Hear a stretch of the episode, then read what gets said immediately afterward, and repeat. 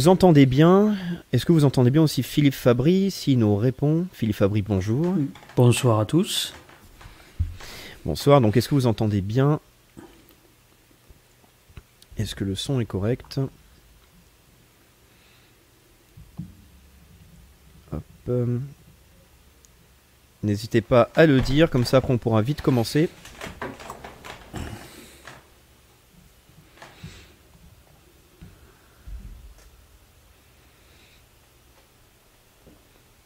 Bon, ben en fait on va parfait, ben on va pouvoir commencer. Donc du coup, ben, Philippe Fabry, bonsoir, merci beaucoup d'avoir accepté l'invitation pour cet entretien donc sur le sujet ukrainien. Bonsoir, avec plaisir. Tout d'abord, euh, je souhaite te dire euh, merci en fait à tous ceux qui ont regardé la précédente émission qui a été animée sur la chaîne euh, avec comme invité Youssef Indy. euh, que ce soit lors du chat ou la rediffusion, on a atteint plus de 20 000 euh, vues, donc c'est déjà vraiment très bien. Merci beaucoup pour votre soutien. On va vraiment espérer qu'on atteigne autant, voire plus de vues pour euh, cette émission-là, car on va parler d'un sujet euh, bah, absolument passionnant et surtout d'une méthode de travail passionnante, la méthode de, donc, de Philippe Fabry. Philippe Fabry, je vais vous présenter brièvement. Donc, bah, vous êtes à la base avocat, théoricien de l'histoire et aussi auteur. Vous avez écrit donc plusieurs livres. Vous avez écrit quatre livres tout seul et un livre en coopération. Donc, euh, c'est chez Jean-Cyril Godefroy. Vous avez écrit donc Rome, du libéralisme au socialisme en 2014, Histoire du siècle à venir en 2015, un livre très intéressant qui va être du coup en réédition, qui est euh, Atlas des guerres à venir en 2017.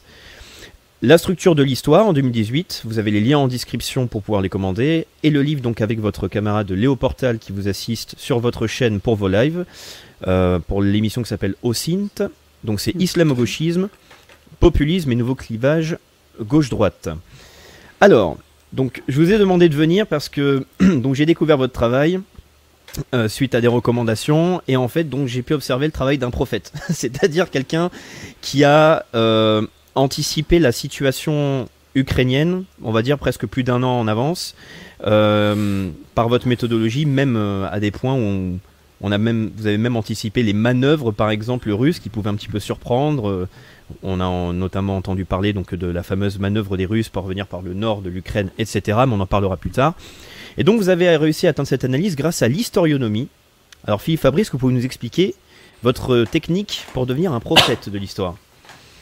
Alors, en fait, ça fait, fait, déjà plus de trois ans que j'avais euh, que, j'avais expliqué tout ça. Il y a un an, c'est les vidéos. Il y a trois ans, c'était la- l'article que j'avais publié. Euh, euh, ben, ma méthode, elle est en fait assez simple. Ce que je fais, c'est ce qu'on fait toujours en science, en fait. Sauf que moi, j'applique ça aux, aux- aux- aux matériaux historiques, en fait, c'est-à-dire les données historiques qu'on a qui sont maintenant plus nombreuses que jamais dans l'histoire de l'humanité et qui ont considérablement augmenté durant le XXe siècle et durant les dernières décennies. hein. Une, entre l'archéologie, euh, toutes, les nouvelles méthodes scientifiques, il y a tout un tas de civilisations sur lesquelles on n'avait pas d'éléments euh, qu'on connaît. Donc on s'est vraiment enrichi, je veux dire, la, masse de données euh, historiques qu'on a est devenue considérable grâce au système universitaire moderne, etc. Et ça change quelque chose parce que au bout d'un moment, quand vous avez une très grande accumulation de données comme ça, ça devient, selon moi, de plus en plus difficile de considérer toutes les choses que vous avez comme euh, sui generis, c'est-à-dire que tous les événements ne se produiraient qu'une seule fois, etc. Vous êtes obligé de finir par repérer finalement des récurrences. Et euh, c'est notamment pour ça que j'ai appelé ça l'historionomie, c'est pour le, le lien, si vous voulez, que je fais. Alors, bon, c'est bien sûr, ça, ça désigne les lois de l'histoire, mais c'est aussi pour la consonance avec astronomie, parce que pour moi, c'est ce qui se rapproche le plus de ce que je fais. Sauf que dans l'astronomie, vous regardez le ciel, là vous regardez l'histoire, mais ça a ceci de commun que vous ne pouvez pas faire d'expérience. Vous ne pouvez pas reconstituer en laboratoire quelque chose. Vous êtes obligé de, de la seule expérience que vous avez, c'est l'observation. Et quand vous avez une théorie, tout ce que vous pouvez faire, c'est vérifier si vous arrivez à prédire quelque chose avec ça en observant. Et donc, ce que j'ai fait tout simplement, c'est euh, identifier des récurrences.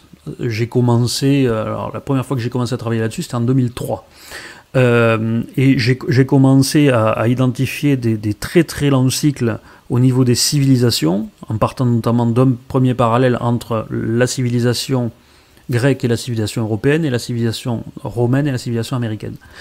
Euh, et ensuite, ça s'est étendu à tout un tas d'autres euh, trajectoires que j'ai décelées au fur et à mesure.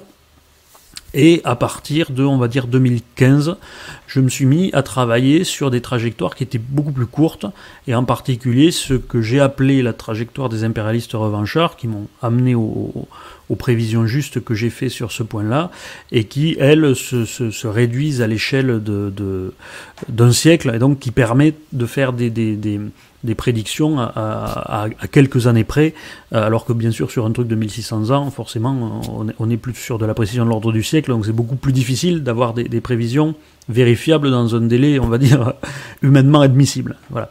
Donc mmh. c'est un petit peu ça que j'ai fait. Donc en fait, c'est ce qu'on fait toujours en science. Hein. On prend une masse d'informations, on voit si on peut classer selon certains critères, on fait des catégories, euh, qu'on conceptualise et après on théorise et on, essaie de comprendre du coup comment est-ce que ça marche euh, derrière, on va de plus en plus profondément. Eh ben, très bien, mais justement, dans votre analyse, euh, vu qu'elle commence en fait à se confirmer, c'est peut-être quelque chose d'inquiétant car nous l'avons mis dans la description. Vous annoncez la quatrième guerre mondiale. Alors ça a étonné des personnes déjà qu'on parle de quatrième guerre, ils disent mais il n'y a pas eu de troisième guerre. Pour vous, la troisième guerre mondiale, c'était la guerre froide. Oui, je pense qu'on ne peut pas le nier euh, parce que, en fait, alors j'ai deux raisons. Première raison, c'est parce que toutes les, euh, toutes les, ce que j'appelle les trajectoires d'impérialistes revanchards comprennent deux guerres majeures. Une première guerre qui amène l'effondrement de la puissance qui sera celle ensuite de, de, de l'impérialiste revanchard et une deuxième guerre qui est provoquée par l'impérialiste revanchard lui-même. Donc, exemple, la première guerre qui a euh, fracturé et traumatisé la puissance française, c'était la guerre de 7 ans au mi-temps du, XVIIIe siècle. Et c'est ça qui a, entraîné ensuite derrière l'esprit de revanche qui a conduit à Napoléon. il faut savoir, par exemple, une, chose importante qui illustre ce que je dis, c'est que euh, quand Napoléon a battu les Prussiens à, à Iéna, qu'il les a écrasés et qu'il a envahi la Prusse, une des premières choses qu'il est allé faire, c'est faire abattre la colonne commémorative de la bataille de Rosbach, qui avait été un traumatisme pour l'armée française au début de la guerre de 7 ans, donc c'était en 1757, si je me souviens bien. Donc ça veut dire plus de 60 ans, euh, enfin 60 ans après, il y avait encore ce traumatisme chez les Français, qui est, qui est similaire parce qu'en fait, si vous regardez, c'est la même chose que, que, Hitler qui a fait signer la paix euh, de 1940 dans le wagon de rotonde qui avait servi à l'armistice des Allemands. Donc c'est le, même, pour ça que je parle d'impérialisme revanchard, parce que c'est quelqu'un qui sort des frontières de son pays, qui est un pays qui a été auparavant humilié par une guerre perdue. Bon, donc du coup, il y en a toujours deux, Première Guerre mondiale, Seconde Guerre mondiale ensuite. Et donc euh, là, vu qu'on arrive sur la deuxième, pour moi, forcément la première, celle qui initie ça, celle qui est l'équivalent pour la, Russie de la Première Guerre mondiale, c'est euh, la guerre froide qui a pour l'URSS en fait les conséquences qu'a eu la Première Guerre mondiale sur la puissance allemande par exemple avec le traité de Versailles, l'effondrement, l'humiliation. Et donc on ne peut pas ne pas considérer la, guerre froide dans ce contexte-là comme, euh, comme n'étant pas une, une, une, troisième guerre mondiale. Voilà. Et, euh, et puis voilà, donc c'est les deux raisons en fait. Il y a toujours deux guerres et ensuite la guerre froide a eu les conséquences d'une d'une guerre mondiale. Donc c'est pour ça que je, je parle de, de, quatrième plutôt. Je pense que c'est plus euh, juste euh, au point de vue théorique. Mais très bien, surtout que c'est un sujet donc on va aborder de manière plus précise parce que vous avez donc des anticipations sur les mouvements à venir. étant donné que vous aviez vu donc par exemple ben, anticiper le, fait que la Russie prenne une action sur l'Ukraine, parce qu'on peut voir dans les médias occidentaux que c'est une surprise, alors que pourtant Macron est revenu de son rendez-vous avec Poutine avec une magnifique image en, ayant marqué euh, Macron c'est l'Europe, c'est la paix. donc c'est quand même génial que deux jours après, bon, une guerre qui se déclenche, mais donc avant de rentrer en fait dans le vif du sujet, euh, je pense que c'est quand même bien de faire en fait une mise au point. Euh, c'est-à-dire de parler un petit peu de l'Ukraine, parce que l'Ukraine c'est un sujet, même moi je le reconnais, avant que la crise arrive, enfin avant que cette euh, opération qui est une guerre, euh, on ne sait pas encore, même si le président dans son allocution à 20h a déclaré qu'on était dans une guerre européenne, et eh ben en fait c'est l'Ukraine c'est une situation qu'on ne connaît pas très bien. Donc je vais vous poser quelques questions si possible pour essayer en fait de faire une synthèse un petit peu claire et courte pour qu'on sache un petit peu de quoi on parle. Donc déjà l'Ukraine semble être présenté comme un simple pays qui semble plutôt euh, calme, stable, et qui se fait agresser par l'ennemi russe uniquement, euh, les, Russes qui d'ailleurs déclarent euh, venir pour chasser les nazis. Mais l'Ukraine, est-ce que c'est un pays qui est vraiment stable? On a connu par exemple les événements d'Euromaïdan, qui peut-être ne résonnent pas dans l'esprit des gens. Est-ce que vous pouvez parler un petit peu d'Euromaïdan Oui, c'est vrai que malgré tout, certaines choses commencent déjà à être vieilles. Le temps passe, ben, c'était qu'il y a 7 ans, mais 7 ans, c'est très très long pour notre temps médiatique. Euh, en fait, ce qu'il faut bien comprendre, c'est que euh, l'Ukraine, alors le, nom même de l'Ukraine, ça veut dire la frontière. Hein. donc pour le les Russes, c'est l'espace qui sépare leur monde à eux, le monde russe, du monde occidental. Et c'est effectivement un pays qui, a eu peu d'existence autonome euh, dans toute l'histoire. Avant le, même s'il a eu, c'est un pays qui a une histoire, qui a une culture importante, mais qui euh, n'a pas connu, disons, la, la, phase de construction autonome de ses frontières, comme la plupart des États-nations en construction, puisque la plupart du temps, il a été découpé entre plusieurs empires. Euh, et en dernière date, bien sûr, l'Empire russe. Euh, donc euh, c'est un morceau qui est très proche culturellement de la, de la Russie. Ils ont des origines culturelles communes, hein, un petit peu. Euh, moi, je fais plutôt le parallèle parce que beaucoup disent l'Ukraine c'est la Russie, la Russie c'est l'Ukraine. En fait, c'est pas tout à fait vrai. Ils ont plutôt qui sont un peu dans le même rapport que nous avec la Belgique, par exemple, hein, mmh. puisque c'est de là que venaient les francs, etc. Donc, on est c'est plutôt dans ce dans ce dans ce, dans ce rapport-là en réalité. Et donc, euh, c'est un espace avec lequel, il y, a, vous savez, il y a beaucoup de Russes qui ont de la famille en Ukraine et d'Ukrainiens qui ont de la famille en Russie. Je veux dire, c'est quelque chose qui est, qui est, qui est, très, partagé. Et euh, avec, le, avec la, chute de l'URSS, effectivement, ces territoires ont été, ont été séparés.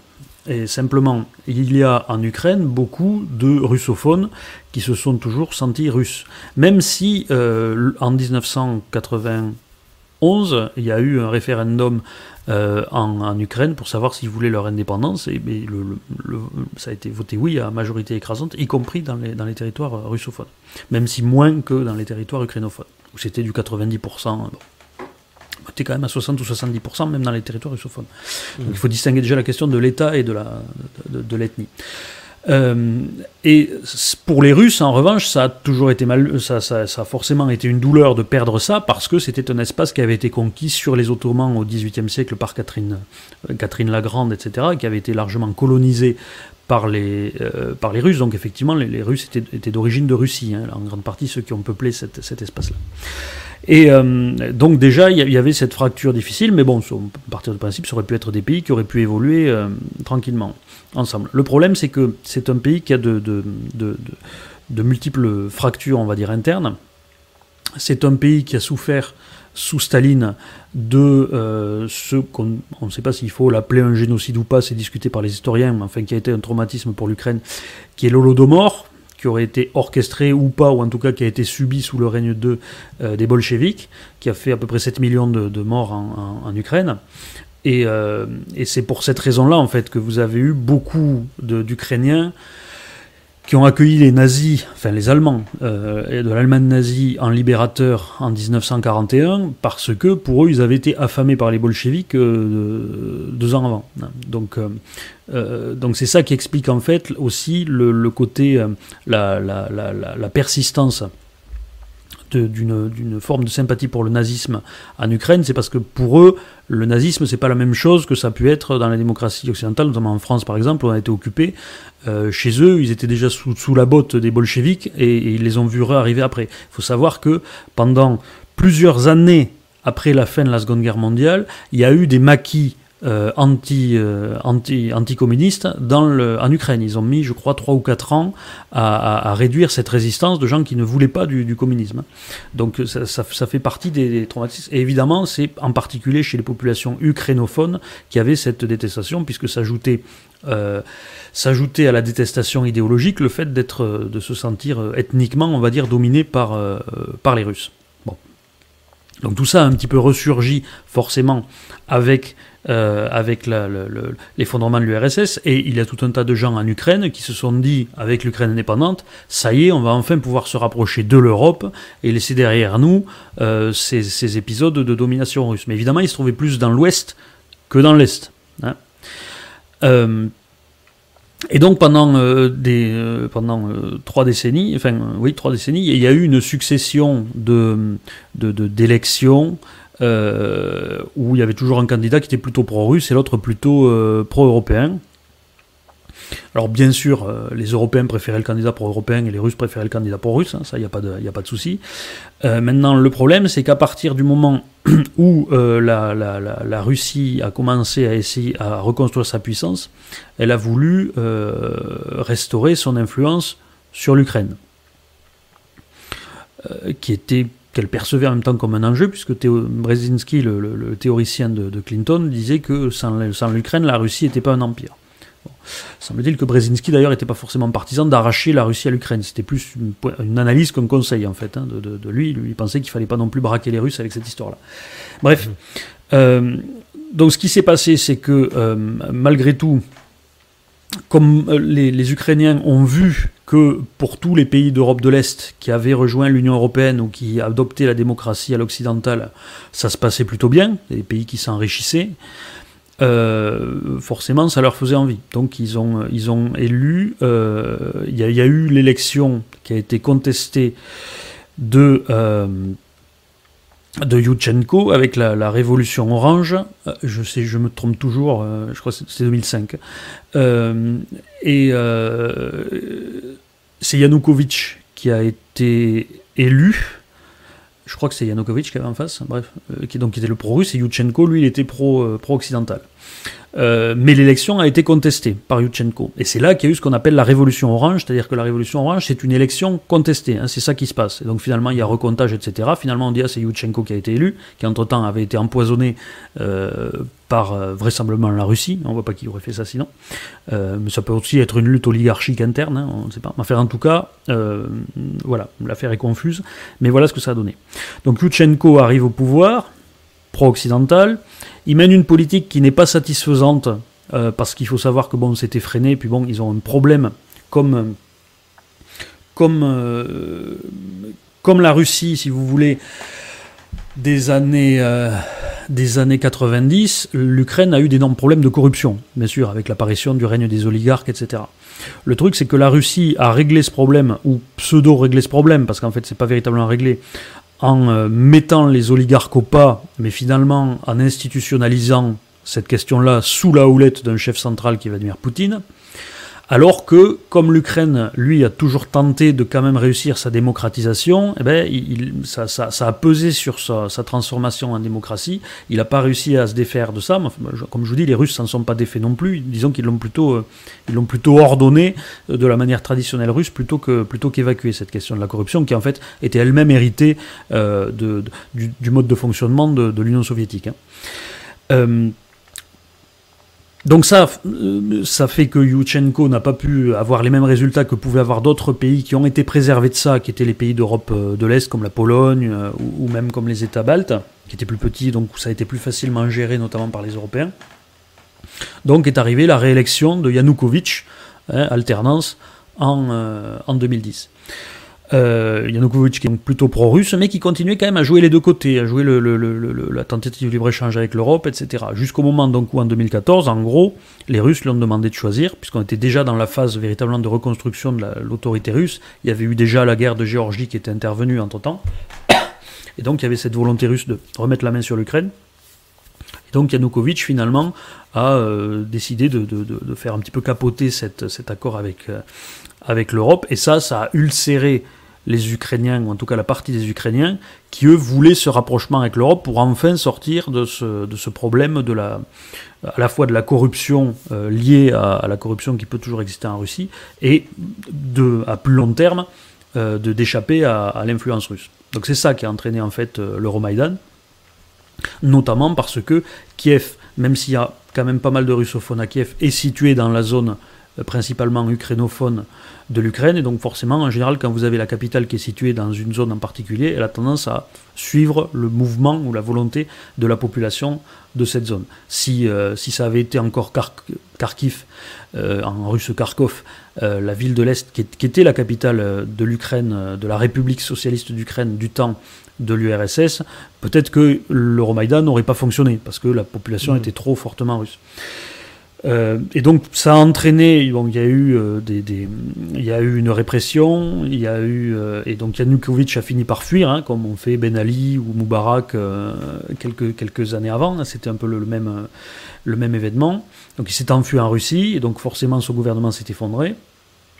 Donc là, on n'était pas sur une autre élection. Et il n'avait il il pas fini son mandat, Yanukovych. Hein. Donc c'est mhm. pour ça que les Russes, eux, ils parlent coup d'État, parce que, bon, au strict plan institutionnel, on peut dire que c'est pas faux, même si, bon, euh, Yanukovych n'était pas obligé de s'enfuir en Russie non plus. Mais enfin, bon, ça, fait partie de ces flous euh, dans lesquels naissent les querelles. Hein. Si tout était toujours clair, on ne se disputerait pas ou ça serait compliqué. Euh, et donc à partir de, à partir de, de le truc, c'est qu'à ce moment-là, la puissance de la Russie était reconstituée et qu'il était hors de question pour les Russes de, laisser perdre l'Ukraine parce qu'ils se sentaient désormais assez forts pour pas la laisser partir comme ça, comme elle avait déjà failli partir avec euh, Yushchenko. D'autant plus qu'ils ont eu peur cette fois-ci de perdre la Crimée, avec deux raisons. La première et principale, c'est qu'en Crimée, il y a le port de Sébastopol, qui est le principal port d'accès aux mers chaudes de la Russie, donc stratégique, inadmissible pour eux de le perdre, même si éventuellement ils auraient pu renouveler le bail, hein, parce qu'ils payaient, hein, en gros, ils le louaient à l'Ukraine. Sachant que l'Ukraine, en plus, a été rattachée à la République socialiste d'Ukraine, d'Ukraine, pardon, la Crimée a été rattachée à la République socialiste d'Ukraine par Nikita Khrushchev, comme ça, un peu sur un, coup de tête pendant, euh, dans les années 60. Alors que sa population était majoritairement russe et qu'elle avait toujours été russe jusque-là. Donc il y avait une question, en plus, de, de problèmes de légitimité juridique et, et, et ethno-géographique de ce rattachement qui, effectivement, pouvait être discutable. Bon.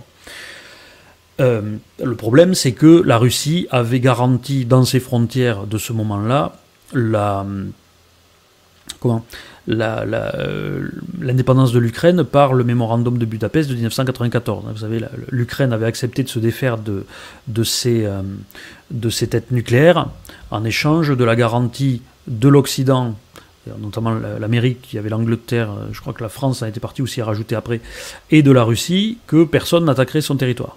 Donc c'est en échange, je, je, je, laisse tomber mes, mes, mes, armes nucléaires, mais en échange, personne ne tape dessus. Donc il y a eu une violation de la Russie de, par la Russie de cet acte-là en, reprenant la, Crimée. Donc, mais en plus, la Crimée, c'était facile à prendre parce qu'il y avait déjà des troupes, euh, il y avait des troupes qui étaient à Sébastopol, etc. Donc, mm. ça a été relativement facile à faire. Pour rappel, euh, la Crimée a été prise quand? Parce que vraiment, on va imaginer que des personnes qui ne connaissent absolument pas le sujet, ça les aidera à se remettre dans le contexte. Alors la Crimée, elle a été prise, euh, j'ai toujours des problèmes avec les dates, mais c'était courant mars 2014. Maïdan, c'est en février, et la Crimée, c'est euh, courant mars. Je débranche, rebranche ma caméra parce que je suis un peu flou, je crois. Donc je, reviens, mais je suis là. Donc euh, la Crimée, c'est... c'est 19, c'est voilà, c'est vraiment dans le mouvement février et puis ensuite ensuite mars. Hmm. Et le, souci en fait, c'est que ah, j'ai un problème. Je vais la régler. voilà, c'est bon. Euh, le, souci, si vous voulez, c'est que euh, c'est que la, donc la Crimée, c'était facile à récupérer. Euh, c'était plus problématique pour l'Est. Et donc il y, a eu des manifestations un peu partout, comme d'habitude, hein, il y avait des russophones qui voulaient pas, qui, avaient élu Yanukovych, et, qui, et donc pour eux, le fait que leur président parte avant la fin de son mandat, c'était un scandale. Donc il y a eu des manifestations un peu partout. Euh, un peu partout, surtout dans l'espace euh, russophone, c'est-à-dire entre Odessa, la côte, euh, la, côte, la côte sur la mer Noire et ensuite le Donbass. Mhm. Il y a eu des exactions des deux côtés, c'est-à-dire des populations pro-russes contre les, pro, les, ukrainophones dans le Donbass et aussi des, actes de violence parfois assez graves contre certaines, certains protestataires russes, notamment à Odessa. Donc c'était effectivement un, État un peu insurrectionnel. Et il y a eu des scènes de guerre civile, hein, il faut le dire. Euh, mais bon, globalement, c'est rentré en l'ordre dans une grande partie du pays. Mais euh, la, euh, la, Russie a armé et soutenu les milices qui se sont constituées dans le Donbass et qui ont, voulu donc proclamer l'indépendance de la totalité du Donbass. Et l'armée ukrainienne, du gouvernement ukrainien, a essayé de reprendre ces provinces.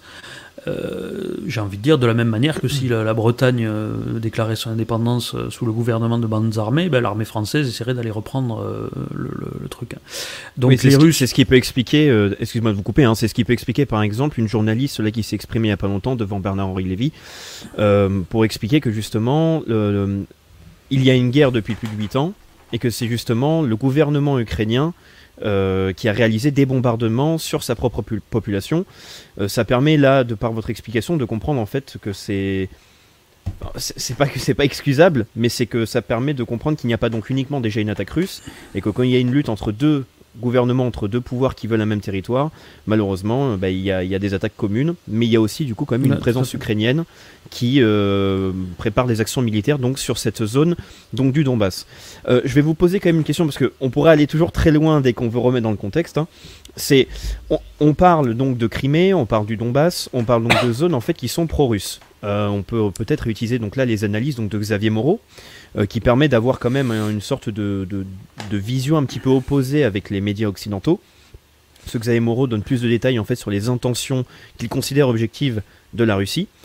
Euh, ma question serait donc, étant donné qu'on parle de séparatistes pro-russes, donc et que la population qui serait apparemment pro-russe accueillerait actuellement, excusez-moi, les Russes comme des libérateurs, quelle est vraiment, quelle est la réalité de cet argument-là sur euh, ces zones donc occupées qui seraient considérées comme euh, libérées par les Russes? Alors, je, trouve, il me semble qu'on voit pas beaucoup de scènes de liesse. On en a vu quelques-unes au tout début. Euh, ça avait pas l'air des foules. Alors bon, c'est peut-être parce que les gens avaient peur et restaient chez eux. Je n'en sais rien. Mais très honnêtement, moi, je, crois moyennement à ce narratif. Pour la raison suivante, qui est que euh, tout le narratif effectivement des Russes, c'est que euh, les, euh, les, russophones sont persécutés et sont dans une situation horrible, quasi génocidaire. Or, même si on n'est pas à un pourcentage aussi élevé de russophones dans la région d'Odessa par exemple, mais qu'on est quand même un pourcentage très élevé, il me semble-t-il que ça monte à 70%, euh, on n'a pas observé de, phénomènes de ce genre. On n'a pas observé d'épuration ethnique depuis, euh, depuis 7 ans. Donc, euh, ah oui, du coup, est-ce que vous pouvez apporter une précision? C'est épuration ethnique qui venait de quel groupe en particulier? Parce que ça aussi, c'est un des autres arguments de Vladimir Poutine lui-même, Moreau, enfin, qui relaie cette information-là. C'est quel groupe précisément qui avait fait donc une purification ethnique dans ces zones-là? Alors, alors d'épuration ethnique, il n'y en a pas eu. Hein. Il y, a eu, lors des actes euh, qu'il y a eu euh, de, de, de, violence contre les russophones, parce que ça, il y a eu des épisodes de violence au départ. Ce que je dis, c'est que ça n'a pas été institutionnalisé par l'État ukrainien, ce, que, ce, que, ce, que, ce qui fait partie du narratif russe. Mais maintenant que dans la population ukrainienne, il y a eu des gens qui ont fait ce genre d'acte-là, oui. Donc euh, euh, c'était les gens de chez Azov, c'était les gens de Pravi Sector, secteur droit, qui effectivement font partie de cette mouvance néo-nazi, mais encore une fois, il faut se méfier, ça ne veut pas dire exactement la même chose là-bas que ça peut vouloir dire en Allemagne ou, en France. Enfin, voilà, c'est historiquement pas tout à fait la même chose. Mais bon, c'est vrai qu'il y a quand même un certain nombre de points communs, et donc c'est ça qu'il y a. Donc ces bandes existent. Elles ont ensuite été euh, effectivement intégrées à l'armée ukrainienne, notamment pour les utiliser pour reprendre le Donbass, pour deux raisons. Première raison, euh, l'armée ukrainienne manquait d'hommes, donc euh, elle prenait un petit peu ce qu'elle pouvait, hein, c'est ce que font les gouvernements malheureusement, ce qui n'est pas toujours éclairé mais c'est comme ça. Et deuxièmement, ça permettait de les éloigner justement des parties du territoire où elles pourraient causer des troubles en les envoyant se battre euh, du, côté, du côté du Donbass, qui était aussi l'idée qu'on a souvent quand on est un gouvernement face à ce genre de difficultés. Donc, si vous voulez, ces, gens-là existent. Euh, ça a choqué les Russes que certains d'entre eux, effectivement, se retrouvent à des postes de pouvoir dans le gouvernement, ce qui, ce qui est tout à fait euh, compréhensible en soi. Euh, cela dit, maintenant, l'idée qu'il y a eu une préparation, ce qu'a dit Vladimir Poutine, hein, de génocide dans le Donbass, ça c'est une idée qui semble assez absurde, puisqu'il n'y a pas eu de persécution particulière des populations du Donbass qui n'étaient pas intégrée au reste du Donbass. Il ne semble pas qu'elle se soit d'ailleurs particulièrement révoltée euh, pour, euh, pour rejoindre les parties qui n'avaient euh, pas été reconquises. Donc, si vous voulez, le narratif russe sur cette question-là me semble contestable dans la mesure où si en 2014 l'Ukraine, la Russie n'avait pas soutenu les bandes d'armées dans euh, les milices euh, des républiques autoproclamées, il est vraisemblable que euh, le gouvernement ukrainien aurait repris le contrôle de ces zones-là courant 2015, et je ne pense pas qu'elles auraient plus souffert d'épuration ethnique que les autres régions qui n'en ont pas souffert. Surtout que je ne pense pas que, les Européens auraient laissé faire ça. Donc ça veut dire que la fameuse donc, menace ukronazie ne serait pas assez importante pour être la raison principale de l'opération actuelle en Ukraine. Non, pour moi, c'est pas suffisant. Il y a, ça existe, y a des, sans, nier le truc, mais ça représente pas, c'est pas la position du gouvernement. D'ailleurs, dire que, qu'un gouvernement accusé d'être nazi, un gouvernement dont le président est juif, c'est un petit peu, mm. c'est un petit peu surprenant comme, comme logique. Donc là, je vais faire une, donc, une petite précision. Bon, déjà, nous sommes plus de 200 donc là sur le, le chat. Donc euh, merci pour euh, tous les likes et euh, n'hésitez pas à partager la vidéo. Poser des questions, commencer à poser des questions parce qu'on fera une session de questions-réponses juste après. Mais aussi une petite précision pour ceux qui vont regarder en rediffusion, c'est que la méthode que vous employez risque d'en énerver beaucoup dans le sens ceux qui vont avoir un engagement émotionnel parce que là dans le débat actuel il y a deux principales équipes, hein. c'est-à-dire il va y avoir donc les pro-russes qui vont du coup tout accepter et soutenir absolument Poutine et sans connaître justement en fait les enjeux géopolitiques et stratégiques et euh, ceux qui vont être donc pro-européens, pro-ukrainiens, etc. En gros, ça va être les deux principales équipes. Euh, mais en fait, on va se rendre compte grâce à votre analyse euh, qu'en fait, ça fait du bien et c'est même très pratique de prendre un petit peu de distance du coup historique pour comprendre en fait des grands mouvements et ne pas y mettre euh, constamment en fait de l'idéologie ou de l'émotion derrière. Et ça permet donc de mieux comprendre ce qui se passe et même ce qui va se passer. Et c'est pour ça que je vais vous poser une question qui va commencer à faire un petit peu de l'histoire. C'est justement quel est en fait le lien stratégique en fait historique de l'Ukraine pour la Russie et surtout pour ce qui était à l'époque l'URSS. Alors pendant, très longtemps, et il y a des affiches du RSS qui montrent ça, il faut savoir que euh, L'Ukraine et en particulier euh, le Donbass et la plaine du Dniepr en fait, hein, notamment Dniepropetrovsk qui est un, grand centre sidérurgique, était considéré comme le cœur de l'industrie euh, de l'industrie russe. Euh, ça a changé essentiellement euh, avec l'invasion de l'Allemagne, euh, enfin l'invasion allemande en 1941, qui a entraîné, comme chacun sait, ou ne sait pas, mais enfin c'est un des épisodes les plus connus, le déménagement en masse d'un grand nombre d'usines dans l'Oural, notamment des usines d'armement.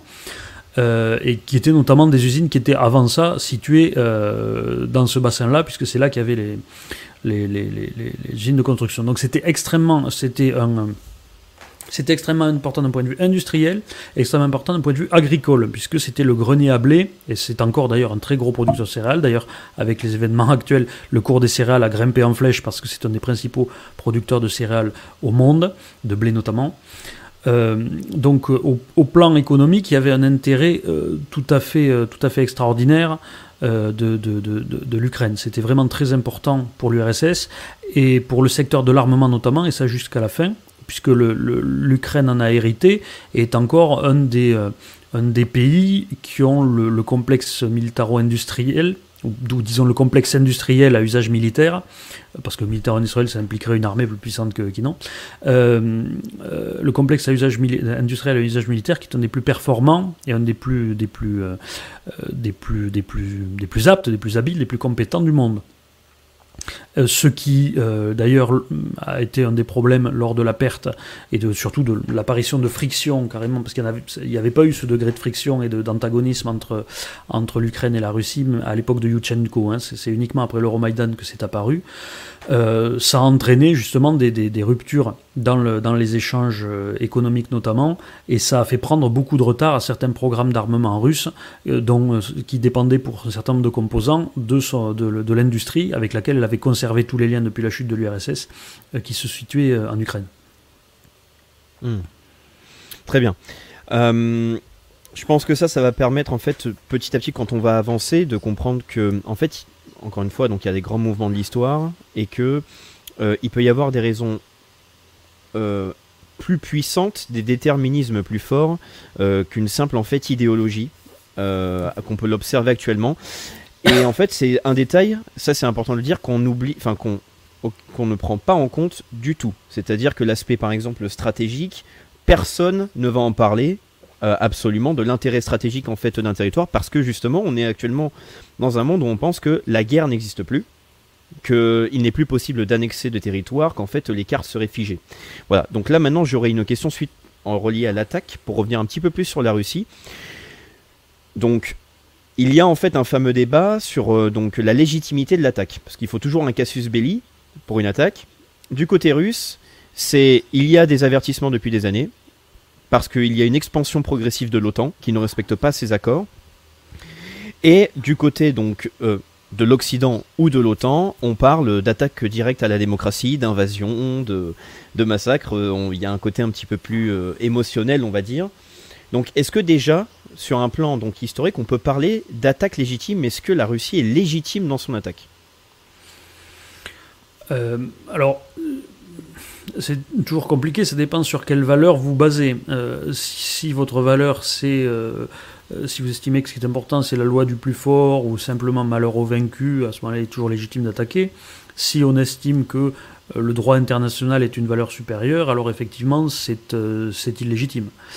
Euh, maintenant, euh, si on, analyse la situation euh, du point de vue, on va dire, de, de la vérité du discours porté, il y a une chose que je pense pouvoir conclure de ce que j'ai observé depuis quelques années, qui est que l'attaque de l'Ukraine était totalement préméditée, a été planifié de euh, longue date, hein, plusieurs années vraisemblablement. Ça ne veut pas dire que dès le début, ils avaient l'intention de faire ça, mais ça veut dire qu'ils avaient l'intention de le faire si, entre-temps, ils n'arrivaient pas à obtenir leur, euh, euh, ce qu'ils voulaient par le même, par le même canal, c'est-à-dire par, par cette invasion.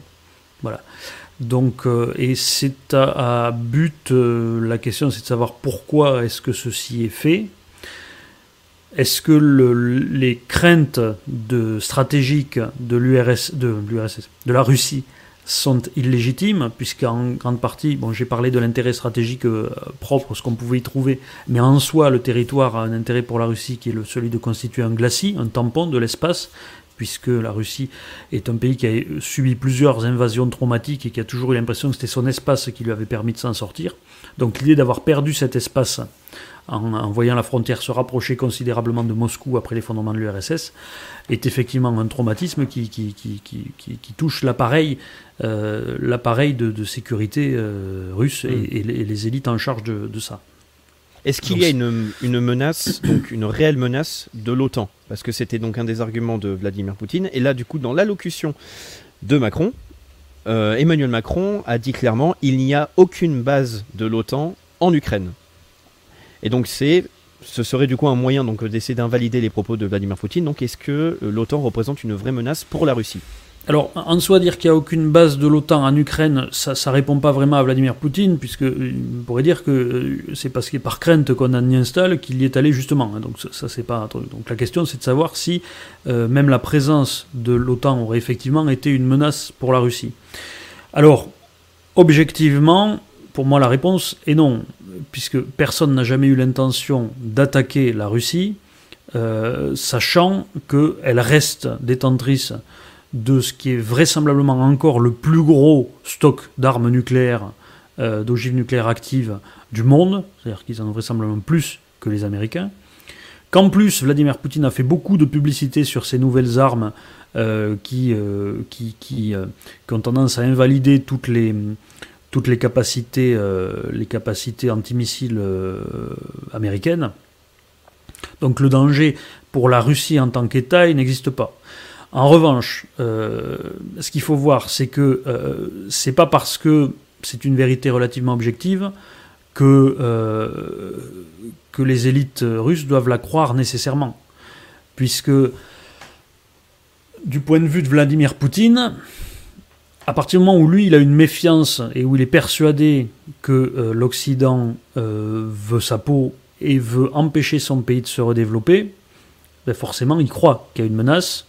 Et tout ce qui pourrait éventuellement ressembler à une menace, et que nous, en Occident, on sait que les États-Unis n'ont même pas voulu euh, déployer des gens pour défendre l'Ukraine sur place. Alors, l'idée qu'ils auraient pu être en train, depuis des décennies, de préparer une attaque sur la Russie est assez invraisemblable.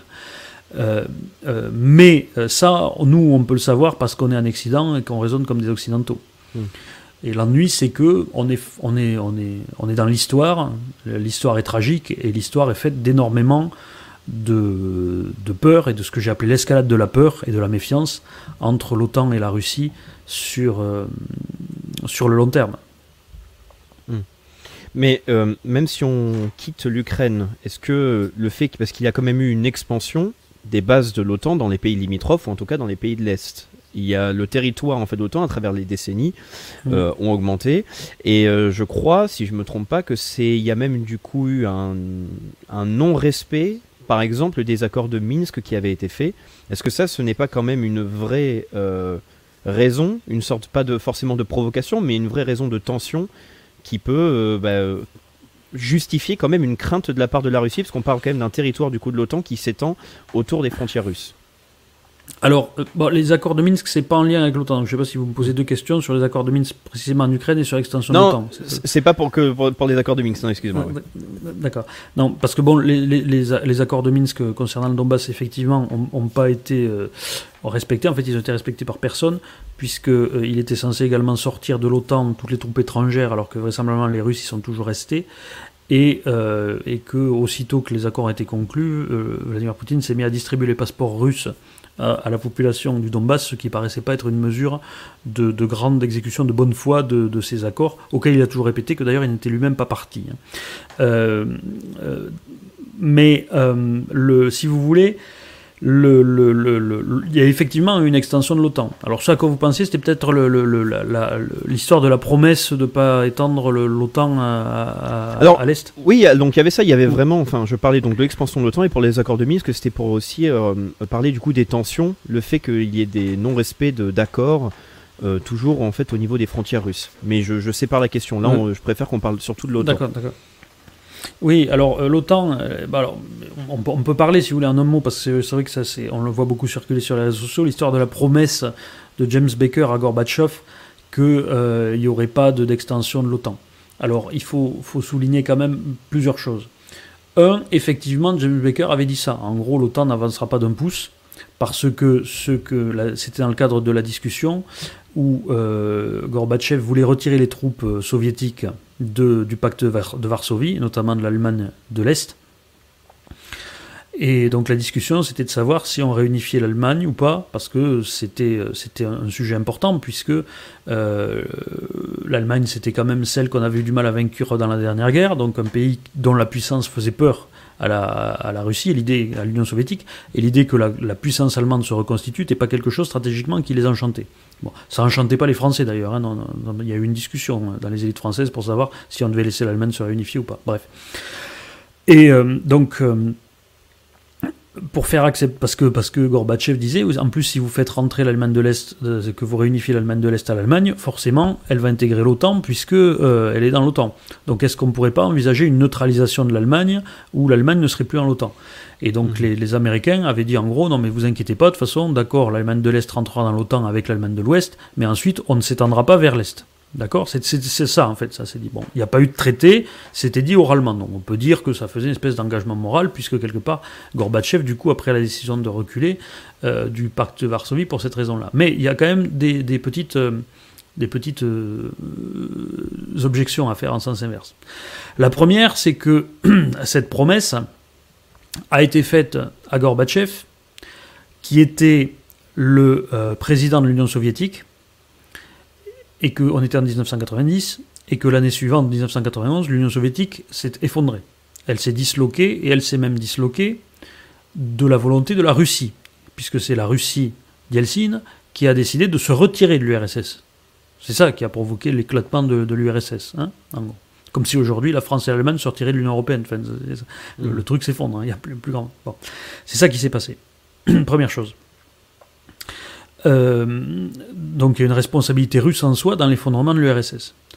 Euh, même si, après, donc la première chose que j'ai envie de dire, c'est que donc, cette promesse a été faite à un dirigeant soviétique, l'Union soviétique a disparu, quelle est la valeur de cette promesse? Première question. Je ne dis pas que ça répond à la question, hein. je dis que ça ouvre un débat et que le problème, quand entre grandes puissances vous avez un grand espace de débat, forcément chacun y va de l'interprétation qui l'intéresse. Les Russes comme les Américains. Euh, deuxième chose, au moment où cette promesse a été faite, il n'était question, justement, les gens, c'est en lien avec ce que je viens de dire, euh, il n'était question que de la dislocation du pacte de Varsovie, puisque les, Russes, l'Union soviétique voulait dissoudre le pacte de Varsovie. Personne n'imaginait à ce moment-là que l'Union soviétique allait s'effondrer. Personne. Donc le, le, le, fait que les conditions générales géostratégiques dans lesquelles la promesse avait été faite aient été bouleversées dans cette ampleur-là, a pu changer la perception qui avait été faite de cette promesse. En gros, la promesse est caduque vu l'état dans lequel le monde est laissé. Il y avait cette idée en même temps, euh, si vous voulez pardonner l'expression, la Russie nous laisse un beau merdier en laissant une Europe éclatée comme ça avec des pays ruinés, etc., de la corruption. Euh, donc au moins, on va s'en occuper, d'accord, mais euh, bon, on le fait par nos propres moyens. C'est ce qui a été fait d'ailleurs, puisque l'Union européenne et l'OTAN se sont étendus en même temps hein, vers l'Est. Et euh, il faut savoir une chose aussi à propos de l'OTAN, c'est que dans les élites américaines, et chez les experts en relations internationales notamment, il y a eu une grande peur avec la fin de la, de la guerre froide. C'était, tout le monde pensait que l'OTAN serait dissous en même temps que le pacte de Varsovie.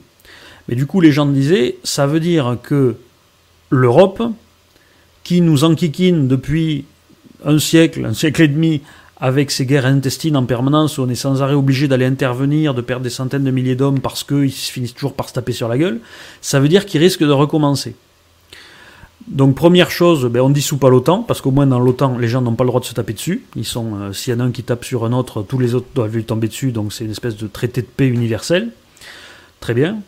Et ensuite, deuxième chose, ben, si on y intègre les pays euh, d'Europe de l'Est, on remplacera le pacte de Varsovie comme gendarme dans cet endroit et ça évitera qu'ils se tapent dessus. Parce qu'il faut se souvenir que en même temps, on voyait les gens s'entretuer entre l'Azerbaïdjan et l'Arménie, on voyait ce que donnait l'éclatement de, la Yougoslavie, et donc on ne voulait pas que les gens se mettent à se taper dessus entre Baltes, Polonais, Ukrainiens, Hongrois, etc. Donc il y avait l'idée, on les fout tous dans l'OTAN, petit à petit, et puis comme ça, ils se taperont pas dessus. Ça fait partie des motivations. C'est pas la seule, mais ça fait partie des motivations.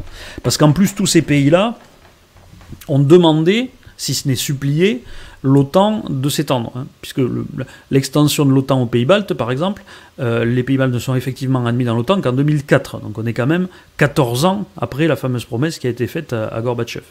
Parce que ces pays, comme ils ont vu ce que donnait la guerre de Tchétchénie notamment, qui a été très brutale, le Grozny qui a été rasé, etc., se sont dit, bon, en gros, dès que la Russie se rétablira un peu, ça va à nouveau être notre tour, comme déjà à l'époque de Staline en, 1940, en 1939, avec le pacte germano-soviétique, etc. Donc on n'en veut plus. Parce que là aussi, dans les États baltes, il y a une résistance qui a duré beaucoup plus longtemps, comme en Ukraine, que la Seconde Guerre mondiale. Donc, si vous voulez, tout ça est, euh, est, compliqué, mais dans l'idée, euh, il y a effectivement une idée euh, de, l'Occident, de, l'OTAN, de, protéger cet espace-là d'un éventuel retour de puissance russe. Et effectivement, ça, enfin, mais il n'y a jamais eu l'intention de menacer la Russie. Par contre, il y avait l'intention, effectivement, il y avait le fait de se dire, comme ça, on est sûr que la Russie ne tapera pas sur ces pays, et que, en gros, on continuera à la contenir si jamais elle revenait avec des velléités de, frapper. Et le truc, c'est qu'il faut comprendre une chose, pour un pays comme la Russie, qui n'est plus une grande puissance de premier rang, j'ai envie de dire, parce que démographiquement, économiquement, elle n'est pas au niveau des géants d'aujourd'hui comme les États-Unis et la Chine, elle est quand même un cran en dessous. Hein. Euh, mais elle a encore le souvenir d'avoir été capable de l'être, et elle a encore le sentiment d'être un peu dans un entre-deux, parce que ça reste quand même un pays qui, à l'échelle de l'Europe, est beaucoup plus peuplé que les autres pays européens, hein. deux fois plus peuplé que le pays européen le plus peuplé, donc c'est pas rien. Euh, euh, et, donc, elle, a cette, euh, elle a encore cette quête, si vous voulez, de ce que j'appelle la souveraineté souveraine, c'est-à-dire le fait d'être, au rang des plus grands, des plus grandes puissances. C'est-à-dire de ne pas mmh. être, d'être le vassal de qui que ce soit en étant soi-même un suzerain local. C'est ça l'idée.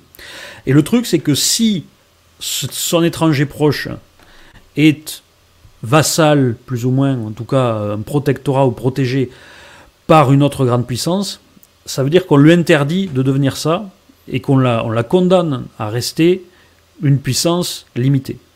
Et c'est ça, en fait, J'aurais une question à vous poser sur ça, c'est euh, quand on voit la, présentation actuelle en fait de la Russie de par les médias, euh, on parle donc de la Russie qui possède le plus de têtes nucléaires, qui arrive à rendre certains pays de l'Europe comme l'Allemagne dépendants de par le fameux gaz, etc. Donc il n'y a pas du tout cette impression de, même de la part de l'Occident, de montrer la Russie comme une, puissance moindre. Elle est présentée comme une grande puissance et un grand danger. Qu'est-ce qui vous fait dire, ou est-ce que vous pouvez faire une présentation très rapide, si vous en avez les informations, de la situation économique et un peu même militaire euh, de, la Russie?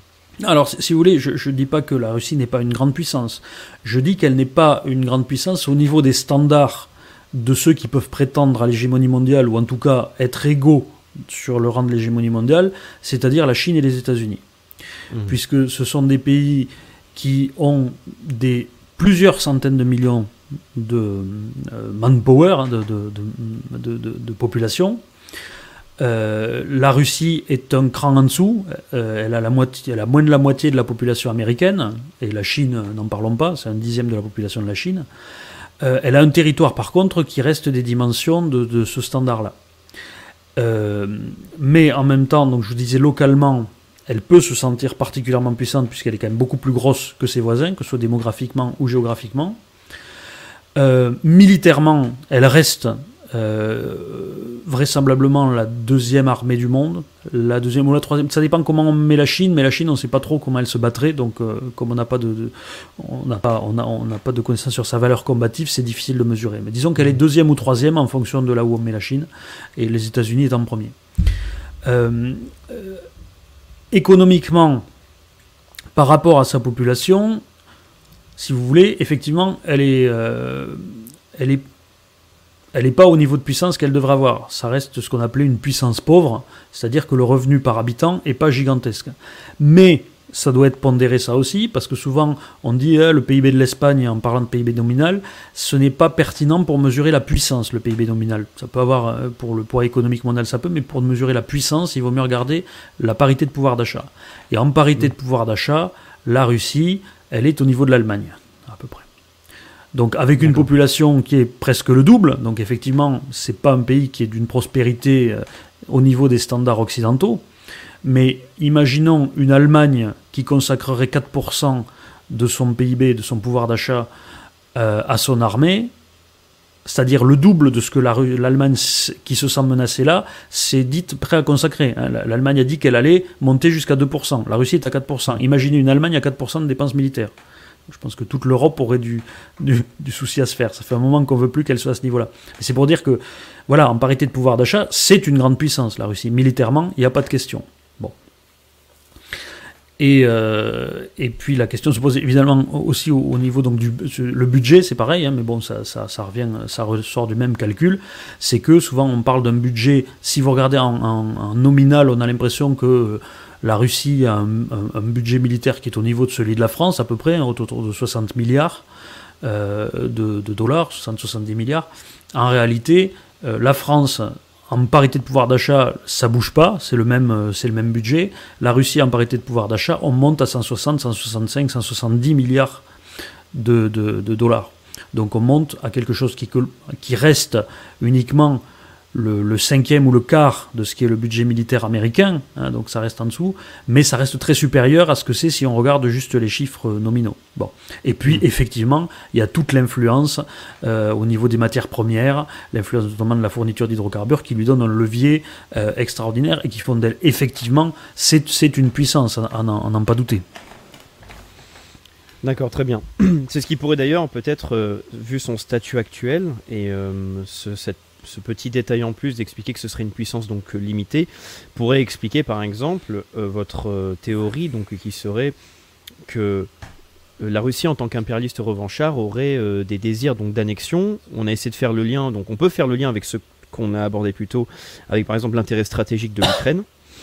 Mais avant du coup d'arriver dans cette grande partie qui va être la quatrième guerre mondiale, euh, deux petites questions simples pour rester un petit peu dans le sujet donc euh, vraiment euh, de l'opinion sur la Russie et l'Ukraine. C'est donc est-ce que la population donc là en ce moment ukrainienne est majoritairement donc pro-ukrainienne? Et est-ce que la population russe soutient Vladimir Poutine dans son, sa volonté d'opération en Ukraine? Alors pour la population russe, c'est difficile de, savoir, c'est déjà difficile de savoir ce qu'elle sait, puisque de, plus en plus, d'après les informations qu'on arrive à avoir, il semblerait qu'une grande partie des soldats eux-mêmes qui se sont retrouvés en, euh, Ukraine, et ça expliquerait probablement d'ailleurs un, bon nombre de, lacunes qui sont apparues dans les premiers jours de l'offensive, euh, ne savaient pas qu'ils allaient envahir l'Ukraine. Vraisemblablement, il n'y avait que les officiers qui savaient. Les hommes de troupes, en gros, on les a envoyés en manœuvre en Biélorussie, par exemple. Et puis, euh, tout d'un coup, on leur a dit, bon, ben, on va par là. Et puis, en fait, c'est qu'ils étaient en train d'envahir l'Ukraine et les teams ne le savaient pas forcément. Ou le, combat Donc, si vous voulez, on n'a pas exactement. C'est à peu près, semble-t-il, comme ça que ça s'est passé à beaucoup d'endroits. Donc, ça, ça, explique que certains aient été pris facilement ou se soient perdus avec leur euh, camion parce qu'il y a quand même eu cette désorganisation. Donc, semble-t-il, des problèmes de morale, notamment dans cette. Euh, parce que l'armée elle-même, beaucoup de soldats eux-mêmes, semble-t-il, ne savent pas trop pourquoi ils font cette guerre. En Russie, c'est difficile. Comme indicateur, on a le fait qu'il y aurait déjà eu 4000 arrestations de gens qui manifestaient contre la guerre. C'est assez énorme comparé aux chiffres habituels d'arrestation de manifestants. Surtout qu'il faut savoir qu'en Russie, quand vous êtes arrêté pour avoir, fait, pour avoir manifesté, ça, euh, ça, ça vous marque euh, administrativement de la même manière que quand vous avez un casier judiciaire B2 en France. Hein. C'est-à-dire que ça vous, ferme la porte tout un tas de professions et tout. Donc les gens qui vont manifester dans ce genre de manifestation où ils savent qu'ils risquent d'être arrêtés sont des gens qui sont vraiment très motivés. Donc s'il y a autant de gens pour qu'on puisse en arrêter autant, qui sont assez motivés pour prendre ce risque-là, on peut penser que derrière, il y a une population euh, qui est d'autant euh, importante euh, qui ne, ne, soutient pas cette guerre. Maintenant, est-ce que cette population est majoritaire Je ne sais pas. il faut savoir aussi que même peut-être sans soutenir la guerre elle-même, sans en comprendre les tenants et les aboutissants, ou en étant particulièrement motivé, il y a beaucoup de gens qui pensent que ben, quelque part Vlad sait ce qu'il fait, hein, et que donc même si on ne comprend pas, bon, ben, vraisemblablement qu'il a de bonnes raisons de le faire. et d'autant plus que l'essentiel des discours, et ça on ne le comprend souvent pas, les journalistes qui les commandent ne, le comprennent pas, une grande partie des discours de Vladimir Poutine qui sont faits ne sont pas du tout faits pour convaincre qui que ce soit en Occident, ils sont faits pour être entendus par le peuple russe. Donc il y a tout un tas de références que vous ne comprenez pas si vous ne les mettez pas dans le contexte. Notamment toutes les références effectivement à la dénazification, euh, chez nous, on a l'impression que c'est juste un délire d'eux. En fait, c'est parce que ça se rattache à tout un tas d'éléments de l'inconscient collectif russe, euh, la lutte contre le fascisme, c'est quelque chose qui renvoie à la Grande Guerre patriotique, qui renvoie aux années de Staline, donc qui renvoie à ce qu'on a de pire comme ennemi. Hein. c'est ça, c'est mm. dans ce narratif-là qui c'est pas aux Occidentaux qui parlent de ça. Il sait très bien que les Occidentaux vont pas croire que les Ukrainiens sont des nazis et il s'en fiche complètement. Ce qu'il veut, c'est que le peuple russe comprenne dans quel mouvement historique il veut les inscrire. Et je, je pense que euh, ça doit marcher euh, chez une bonne partie de la population. Chez les Ukrainiens, il y a vraisemblablement un sentiment, euh, un sentiment indépendantiste et hostile à la Russie qui a énormément, qui s'est énormément accru. J'ai plus les chiffres, mais depuis 2014, on a vu monter en flèche la, volonté populaire d'obtenir une adhésion à l'OTAN, hein, qui n'était pas tellement majoritaire dans les, au début des années 2010. C'était pas tellement souhaité, même au moment où Yushchenko avait été élu en 2005, mais ça a grimpé en flèche, justement à cause des tensions accrues qu'il y a eu depuis, depuis quelques années. Donc vraisemblablement que ce soutien essentiellement existe, euh, existe encore euh, aujourd'hui. D'accord. Et l'agression ne, ne doit rien arranger à ça. Et eh bien justement, on va pouvoir euh, rentrer un petit peu plus dans le vif du sujet. Donc, c'est la partie où vous avez annoncé donc la quatrième guerre mondiale. Donc, bon, suite à l'allocution par exemple donc, du président Macron, euh, ça semble quand même confirmer vos dires. Je vais quand même vous reposer la question, pour ceux qui n'ont peut-être pas entendu le président, c'est est-ce que la situation de l'Ukraine actuellement peut déclencher une guerre dans toute l'Europe? Alors, Oui et non dans le sens où euh, c'est plutôt c'est pas la situation de l'Ukraine qui va déclencher la guerre, c'est que la situation de l'Ukraine s'inscrit dans un mouvement qui nous conduit à la guerre. Petite nuance, je, mais je voudrais, euh, je... voudrais rajouter un point, c'est surtout euh, lié au fait qu'on a pu voir donc sur les réseaux la volonté de l'Ukraine de rejoindre en urgence l'Union européenne et on a pu voir donc des messages comme quoi le dossier était traité rapidement, qu'il est en examen et que ça pourrait du coup peut-être avoir des répercussions. Je vous laisse continuer. Alors, euh, alors, déjà, je mets une petite note à la base, euh, qui est que euh, vous noterez que l'idée de rejoindre l'OTAN a été mise sous le boisseau, et que justement on ne parle plus que de l'Union européenne. Vous aurez remarqué que dans toute la réaction à, cette guerre, depuis qu'elle s'est déclenchée, on ne parle, vous ne voyez plus les États-Unis. Joe Biden a fait un vague discours là aujourd'hui, mais les États-Unis se sont complètement retirés parce que les États-Unis, en fait, euh, moi j'ai été très impressionné par l'efficacité du renseignement américain qui vraisemblablement savait tout. Hein. Ils savaient tout puisque ça s'est joué à quelques jours de la date qu'ils avaient à peu près donnée pour le truc, et donc ils savaient tout. Et vraisemblablement d'ailleurs, quand ils avaient envoyé à l'automne le, le, le chef de la CIA euh, à, Moscou, c'est vraisemblablement parce qu'en fait le chef de la CIA est arrivé avec les dossiers et il a dit bon voilà on sait ce que vous allez faire donc euh, ne le faites pas hein, sinon on va gueuler. Et donc ce que, mais ce qu'ont joué les Américains qui ne voulaient pas s'engager parce qu'ils en ont pas envie, ils veulent se retourner contre la Chine, euh, ils, en ont, ils en ont marre de s'occuper de l'Europe. C'est un discours qui est même accepté chez les démocrates maintenant. Hein. C'était une lubie, de, enfin c'était une lubie. C'était très porté par Donald Trump, mais les démocrates aussi. Enfin, c'est devenu mainstream maintenant aux États-Unis de, n'avoir marre de payer pour l'Europe et pour la défense européenne. Donc, euh, donc depuis que Joe Biden est arrivé, je veux dire, ça n'a pas changé par rapport à la position de Donald Trump qui avait déjà été très critique de tout ça. Euh, mais bon, donc ils ont joué la clameur publique, c'est-à-dire en, se disant peut-être que si on dit à tout le monde ils vont le faire, ils vont le faire, mais ils n'oseront pas le faire parce que ça sera trop gros. Bon, je pense que c'était mal connaître la mentalité euh, russe post-soviétique qui est que euh, faire les choses en disant aux gens qu'on ne les fait pas, euh, ça ne pose absolument aucun problème. Le, le, le, le mensonge est culturel au système soviétique. Et comme les gens en viennent, bon, c'est un petit peu comme ça. donc ça n'a pas marché, mais aussitôt que ça a commencé, du coup, ils se sont retirés et notamment pour couper l'herbe sous le pied du narratif de Vladimir Poutine qui a toujours été j'attaque parce que vous voulez rejoindre l'OTAN. Et du coup, en gros, ben, il n'y a plus d'OTAN.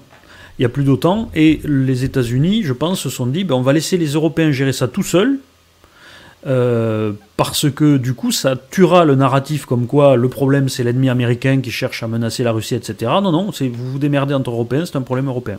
Donc ça c'est un, c'est une, une attitude assez habile, je pense, des Américains, mais du coup ça a entraîné ce fait que ben, quelque part on remplace une possible adhésion de l'OTAN par une adhésion à l'Union européenne qui est différente parce qu'il n'y a pas de système d'alliance militaire automatique comme l'article 5 de l'OTAN dans l'Union européenne mais en même temps ça instaure un flou avec l'idée un petit peu pour la Russie de se dire euh, mais si elle intègre l'Union européenne, est-ce que je vais pas de facto me retrouver en guerre avec tout le reste de l'Europe?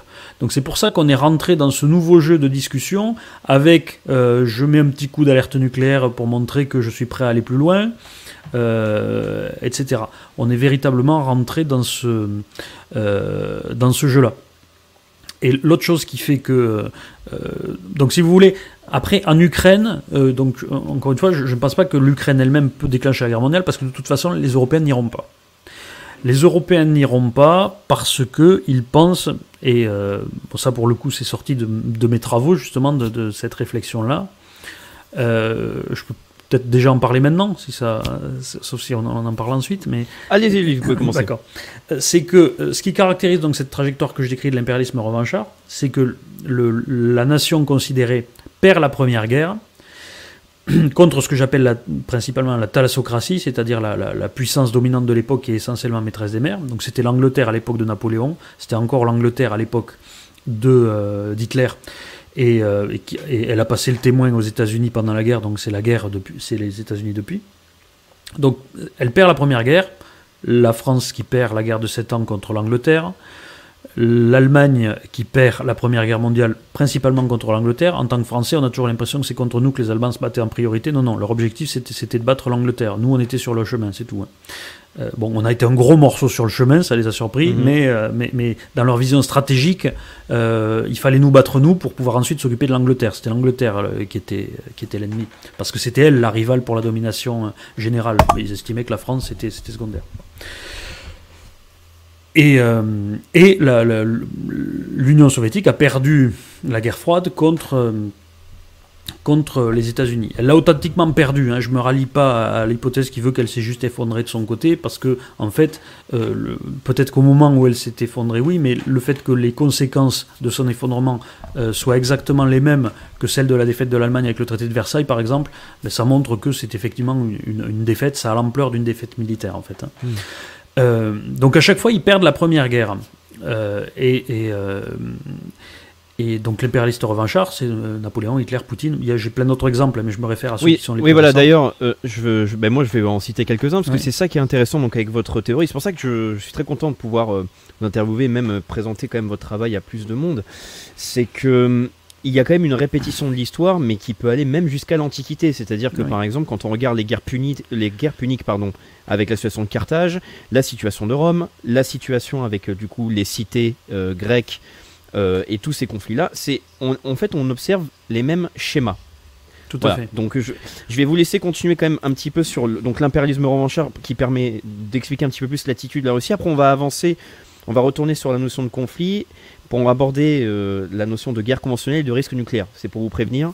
D'accord, Moi, je, n'aurai pas pour longtemps pour, sur cette question. Donc en fait, donc c'est très important parce que c'est une, c'est une, c'est une trajectoire donc qui, com- qui comporte deux guerres. Donc j'ai j'ai dit la première est perdue et donc l'impérialiste revanchard, c'est lui qui lance la deuxième, dont le but est quelque part de restaurer la puissance perdue à l'occasion de la première. Et du côté de la, parce que ça marche des deux côtés, le, déterminisme, hein, du côté de la thalassocratie et du camp, parce que on peut appeler le- les camps des vainqueurs de la première guerre, il gagne aussi la deuxième, pas de souci là-dessus, enfin pas de souci, avec souci justement, c'est très compliqué, parce que pendant toute la première moitié de la guerre, ils subissent revers sur revers, et des revers rapides, de très grande ampleur, et euh, sidérants et très surprenants finalement. Pourquoi ces revers arrivent, c'est-à-dire euh, les revers des Européens contre Napoléon et, ensuite contre Hitler? Eh bien, parce que c'est toujours la thalassocratie qui, gère un petit peu la résistance à l'impérialiste revanchard, qui essaie de, de prendre la tête euh, des Alliés. Et elle le fait toujours avec la mentalité du vainqueur de la dernière guerre, donc une guerre de retard, c'est-à-dire en se disant, bah, on va refaire la guerre qu'on a fait la fois d'avant, on va la refaire pareil, et on va regagner, puisqu'on avait gagné, on refait la même chose. Et c'est comme ça que les Anglais, qui euh, la première fois avaient gagné la guerre de 7 ans en envoyant les Français s'enliser euh, autour du Hanovre et tout, donc en Allemagne, ils ont essayé de faire le même coup en 1805 en Napoléon, sauf que Napoléon a foncé en Allemagne, il a encerclé les Autrichiens à Ulm, il les a battus, ensuite il a marché sur Vienne directement. Et ensuite il a rebattu les Autrichiens et les Russes à Austerlitz. Pareil pour Hitler. Hitler, les Anglais et les Français se sont dit, bon ben, on lui déclare la guerre au moment où il envahit la Pologne. Par contre, on va pas attaquer, on reste là, on a notre ligne Maginot, on refait notre industrie de guerre, on va refaire la guerre d'opposition de 1914, mais dans de meilleures conditions, parce que maintenant on a ligne Maginot, on a les trains en dessous, on a les, les endroits pour, que les soldats dorment au chaud, etc. Enfin, ça sera plus propre. Et on les battra comme ça dans 2-3 ans, une fois qu'on sera pleinement réarmé. Manque de bol, l'Allemagne fonce tout droit à travers les Ardennes, encercle les Franco-Anglais à Dunkerque et gagne la guerre sur le continent dans un premier temps. Et, euh, et c'est toujours ça. Et, le problème, en fait, ça vient du fait que les, les- le- le- les vainqueurs jouent la guerre d'avant. Et ce qu'on constate là maintenant, c'est que euh, les Occidentaux rejouent, rejouent la guerre froide. C'est-à-dire qu'ils se disent, on va battre les Russes qui remontent comme à l'époque de l'URSS, ils veulent refaire l'URSS, mais nous, ce qu'on va faire, c'est on va lui mettre des sanctions économiques et des embargos, technologiques notamment, comme on avait fait avec l'URSS, et on va faire en sorte qu'ils s'enlisent, comme on avait fait avec l'URSS en Afghanistan, ben on va faire ça en Ukraine. Donc on va leur envoyer les armes qu'on a envoyées aux Afghans, c'est-à-dire les Stinger, etc. Comme ça, ils vont bien s'enliser, et en gros, les Ukrainiens gagneront la guerre pour nous, et ça sera très bien. Ça vous explique tous les discours un peu triomphalistes sur la résistance des Ukrainiens, etc., qui, est catastrophique pour la situation occidentale de l'Occident, parce qu'on se, se prépare des déconvenus, des déconvenues magistrales. Parce que, vraisemblablement, si on suit donc le, le- le schéma habituel, eh bien, les Russes vont réussir à contrer complètement ça. Et donc, ce que je pense, c'est que par la suite, la Russie va rencontrer des succès majeurs en Europe de l'Est. Et d'ailleurs, je, ce que je pense, c'est qu'il pourrait même arriver jusqu'à Berlin. C'est ça mon, euh, mon idée. Voilà. Dans le cadre de ce mouvement-là. Voilà. De la même manière que euh, Napoléon était arrivé euh, jusqu'à Vienne et où Hitler est arrivé jusqu'à jusqu'à Paris de manière totalement inattendue. Voilà, donc là, ça peut pas être le côté qui peut paraître délirant. C'est-à-dire que là, les personnes vont se dire, mais non, mais impossible qu'une armée aille jusqu'à Berlin. euh, c'est, enfin, une guerre mondiale n'est pas possible ou ça provoquerait une guerre mondiale. Euh, je tiens à préciser que ce que vous vous dites comme étape, par exemple, suivante, euh, logique, ou en tout cas qu'on peut anticiper peut-être par une certaine logique, ce serait la prise des pays baltes de la part de la. Russie. Oui. Donc, avant d'arriver sur le sujet des pays baltes, c'est la situation actuelle, plus la motivation des Russes à avancer, est-ce que ça peut déclencher justement une guerre nucléaire? Quelle est la place du nucléaire et des armes nucléaires dans les enjeux actuels? Alors moi je pense qu'il n'y aura pas de guerre nucléaire euh, parce que en fait ce à quoi nous assistons en Ukraine et ce à quoi je pense nous assisterons dans les pays baltes, c'est une, révolution euh, militaire, stratégique, euh, qui est d'ailleurs toujours le fait d'un impérialiste revanchard, parce que autant je viens de parler du syndrome du vainqueur pour celui qui essaie de refaire la guerre d'avant, autant justement ce qui fait les succès de l'impérialiste revanchard, c'est que souvent il arrive au pouvoir avec des élites qui sont jeunes et qui sont totalement en opposition avec ce qui s'était fait avant et donc qui ont tendance à être très audacieux et à réinventer un certain nombre de choses auxquelles forcément les autres en face ne sont pas préparés parce que celui qui, a gagné reste sur ses acquis et donc il ne sait pas réinventer. Euh, et donc, en l'occurrence, il y a au moins déjà un point sur lequel euh, la, Russie se réinvente, c'est que moi, j'ai une, théorie de, l'arme nucléaire qui est la suivante. L'arme nucléaire, on s'en est servi pendant toute la guerre froide. Souvent, on dit on s'en est pas servi depuis 1945. Non. En, euh, en 1945, contre le Japon, on, utilisé, on a utilisé l'arme nucléaire comme une bombe, qui était une grosse bombe, en fait. Elle pas l'idée de la dissuasion, ça n'existait pas du tout encore. La dissuasion, elle est née avec la guerre froide parce que on a développé des missiles intercontinentaux, donc des capacités de frapper les capitales. C'était pas du tout évident avant. Hein. Si vous n'étiez pas comme les Américains en train de gagner la guerre conventionnelle, pour atteindre le Japon, vous pouviez pas hein, depuis les États-Unis. Il n'y avait pas de missiles intercontinentaux à mhm. l'époque. Donc il fallait amener un bombardier assez près pour ensuite pouvoir bombarder. Donc la, la portée, les vecteurs n'existaient pas. Donc la dissuasion telle qu'on la connaît, elle est apparue quand sont apparus les vecteurs c'est-à-dire au début des années 60, quand on a commencé à développer les fusées, qui a eu la conquête spatiale, c'est là que la destruction mutuelle assurée est devenue possible avec les missiles. Hein, c'est les missiles qui ont changé ça. C'est pas les bombes. Les bombes, ça suffisait pas. Même s'il y avait des bombardiers stratégiques, déjà c'était un premier truc, mais il faut vraiment, fallait avoir la longe avant, de, avant que la dissuasion existe. Donc la dissuasion n'existait pas en 1945. Elle existait, elle s'est développée mmh. véritablement pendant la guerre froide. Et donc les armes nucléaires ont été utilisées en fait pour s'interdire la guerre. Parce que l'idée, c'était si vous m'attaquez mon sol avec vos forces conventionnelles, je risque de riposter avec des armes nucléaires, et on va riposter, ça va faire une escalade, et à la fin, destruction mutuelle assurée. Hein, c'était la théorie nucléaire. Donc il y a eu un usage constant défensif. Finalement, la guerre froide, ça a été une guerre de position nucléaire. Hein. en fait, l'arme nucléaire, c'est une arme défensive, en fait. Ah, on l'a surtout utilisée comme arme défensive. Voilà, ça, ça, a été, si vous voulez, une, parce que c'est vraiment la guerre de tranchées nucléaires. C'est ça, en fait, la guerre froide. Mhm. C'est que on ne la tire pas, mais on reste en face de soi comme dans la guerre de tranchées. On essaie de tenir, et à la fin, il y en a un qui lâche. ça a été l'URSS. Mais c'est un peu l'équivalent de la guerre de tranchées, si vous voulez, une guerre d'attrition très longue, un peu une sorte de Verdun où on ne tire pas, mais, mais, mais c'est le premier qui lâche. Bon. C'était comme ça stratégiquement que ça s'est passé. Et c'était toujours un usage défensif. Et là, ce que, que fait Poutine Ce que fait Vladimir Poutine, c'est qu'il fait un usage offensif de la dissuasion nucléaire. Pas des armes nucléaires, faire un usage offensif de l'arme nucléaire, ça serait tiré, par exemple. Non, lui fait un usage offensif de la dissuasion nucléaire. C'est-à-dire qu'il dit j'envahis conventionnellement sous parapluie nucléaire. C'est-à-dire que si jamais vous essayez de m'empêcher d'envahir conventionnellement en utilisant des armes nucléaires, je tirerai.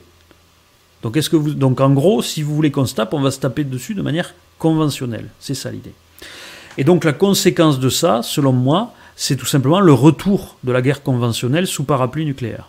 C'est-à-dire que désormais, on peut à nouveau avoir des guerres conventionnelles de grande ampleur, c'est-à-dire façon Seconde Guerre mondiale, mais, et c'est là qu'est la petite différence, l'aspect défensif de l'arme nucléaire n'est pas effacé par cet usage offensif. Donc il demeure. Simplement, l'usage offensif le repousse aux frontières des États nucléarisés. C'est-à-dire des États dont on est à peu près sûr que pour défendre leur territoire, ils utiliseront. Si on envahit les Russes sur leur territoire, ils répondront par des armes nucléaires, si on les envahit conventionnellement sur leur territoire. Si on envahit la France sur son territoire, la, France répondra par des armes nucléaires pour garantir ses intérêts vitaux. Mais si on ça, me permet de, ça me permet juste de rajouter un point, c'est que parce que pour vous, euh, le parapluie nucléaire, vous le dites euh, régulièrement, c'est pour vous celui qui possède l'arme nucléaire. Parce que quand on parle de parapluie nucléaire, par exemple pour l'Europe, on pense qu'il y a des nations qui sont sous le parapluie nucléaire de par l'alliance avec d'autres nations. Mais je pense que c'était vrai dans, dans, le, dans, le, dans, le, dans le dans l'hypothèse où, on était dans la phase justement purement de, défense nucléaire défensive. Euh, mais on n'en est plus là parce que parce qu'en plus le contexte a complètement a complètement changé. On n'est pas deux blocs face à face. On est sur un ordre qui est beaucoup plus éclaté et donc qui permet cet usage offensif de l'arme nucléaire aussi. Je pense que si les soviétiques avaient voulu faire la même chose en attaquant en, en Allemagne, l'escalade aurait pu se faire beaucoup plus vite. Mais là maintenant c'est différent. C'est différent notamment à cause des systèmes d'armes de précision qu'on a, et parce que si vous voulez, pendant très longtemps aussi, le problème c'est que si vous vouliez détruire des colonnes en entier, etc., le recours à l'arme nucléaire tactique, par exemple contre les concentrations de chars, était le remède euh, de base, le remède miracle.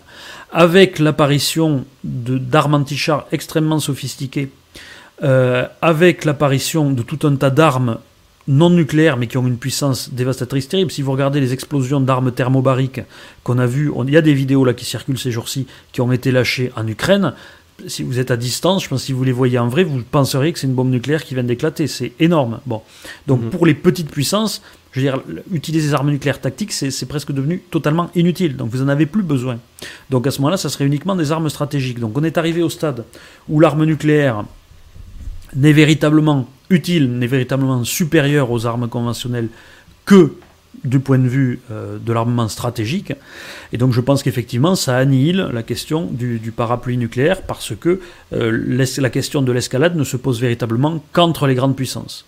Et la question c'est est-ce que les Américains sont prêts à lancer des missiles nucléaires pour les États baltes Je crois pas. Je crois que même la France n'est pas prête à balancer des missiles nucléaires pour l'Allemagne, hein, alors qu'elle est juste à côté et qu'on a des intérêts stratégiques communs. Donc moi, ce que je pense, c'est que entre le Rhin, donc la frontière française, et la frontière russe, tout l'espace qu'il y a là, qui n'est pas directement nucléarisé, est redevenu un champ de bataille conventionnel potentiel. Et que l'Ukraine, hmm. c'est les prémices de ça. Donc est-ce que vous pensez que l'Allemagne pourrait décider suite donc à l'avancée là des Russes. Si vous pensez et que c'est ce qui se passe juste après, c'est-à-dire peut-être une opération dans les pays baltes, est-ce que l'Allemagne pourrait décider, avant du coup d'être envahie, d'attaquer frontalement les Russes? Alors je ne, je ne pense pas parce que euh, déjà elle n'est pas nucléaire elle-même, donc elle se sent.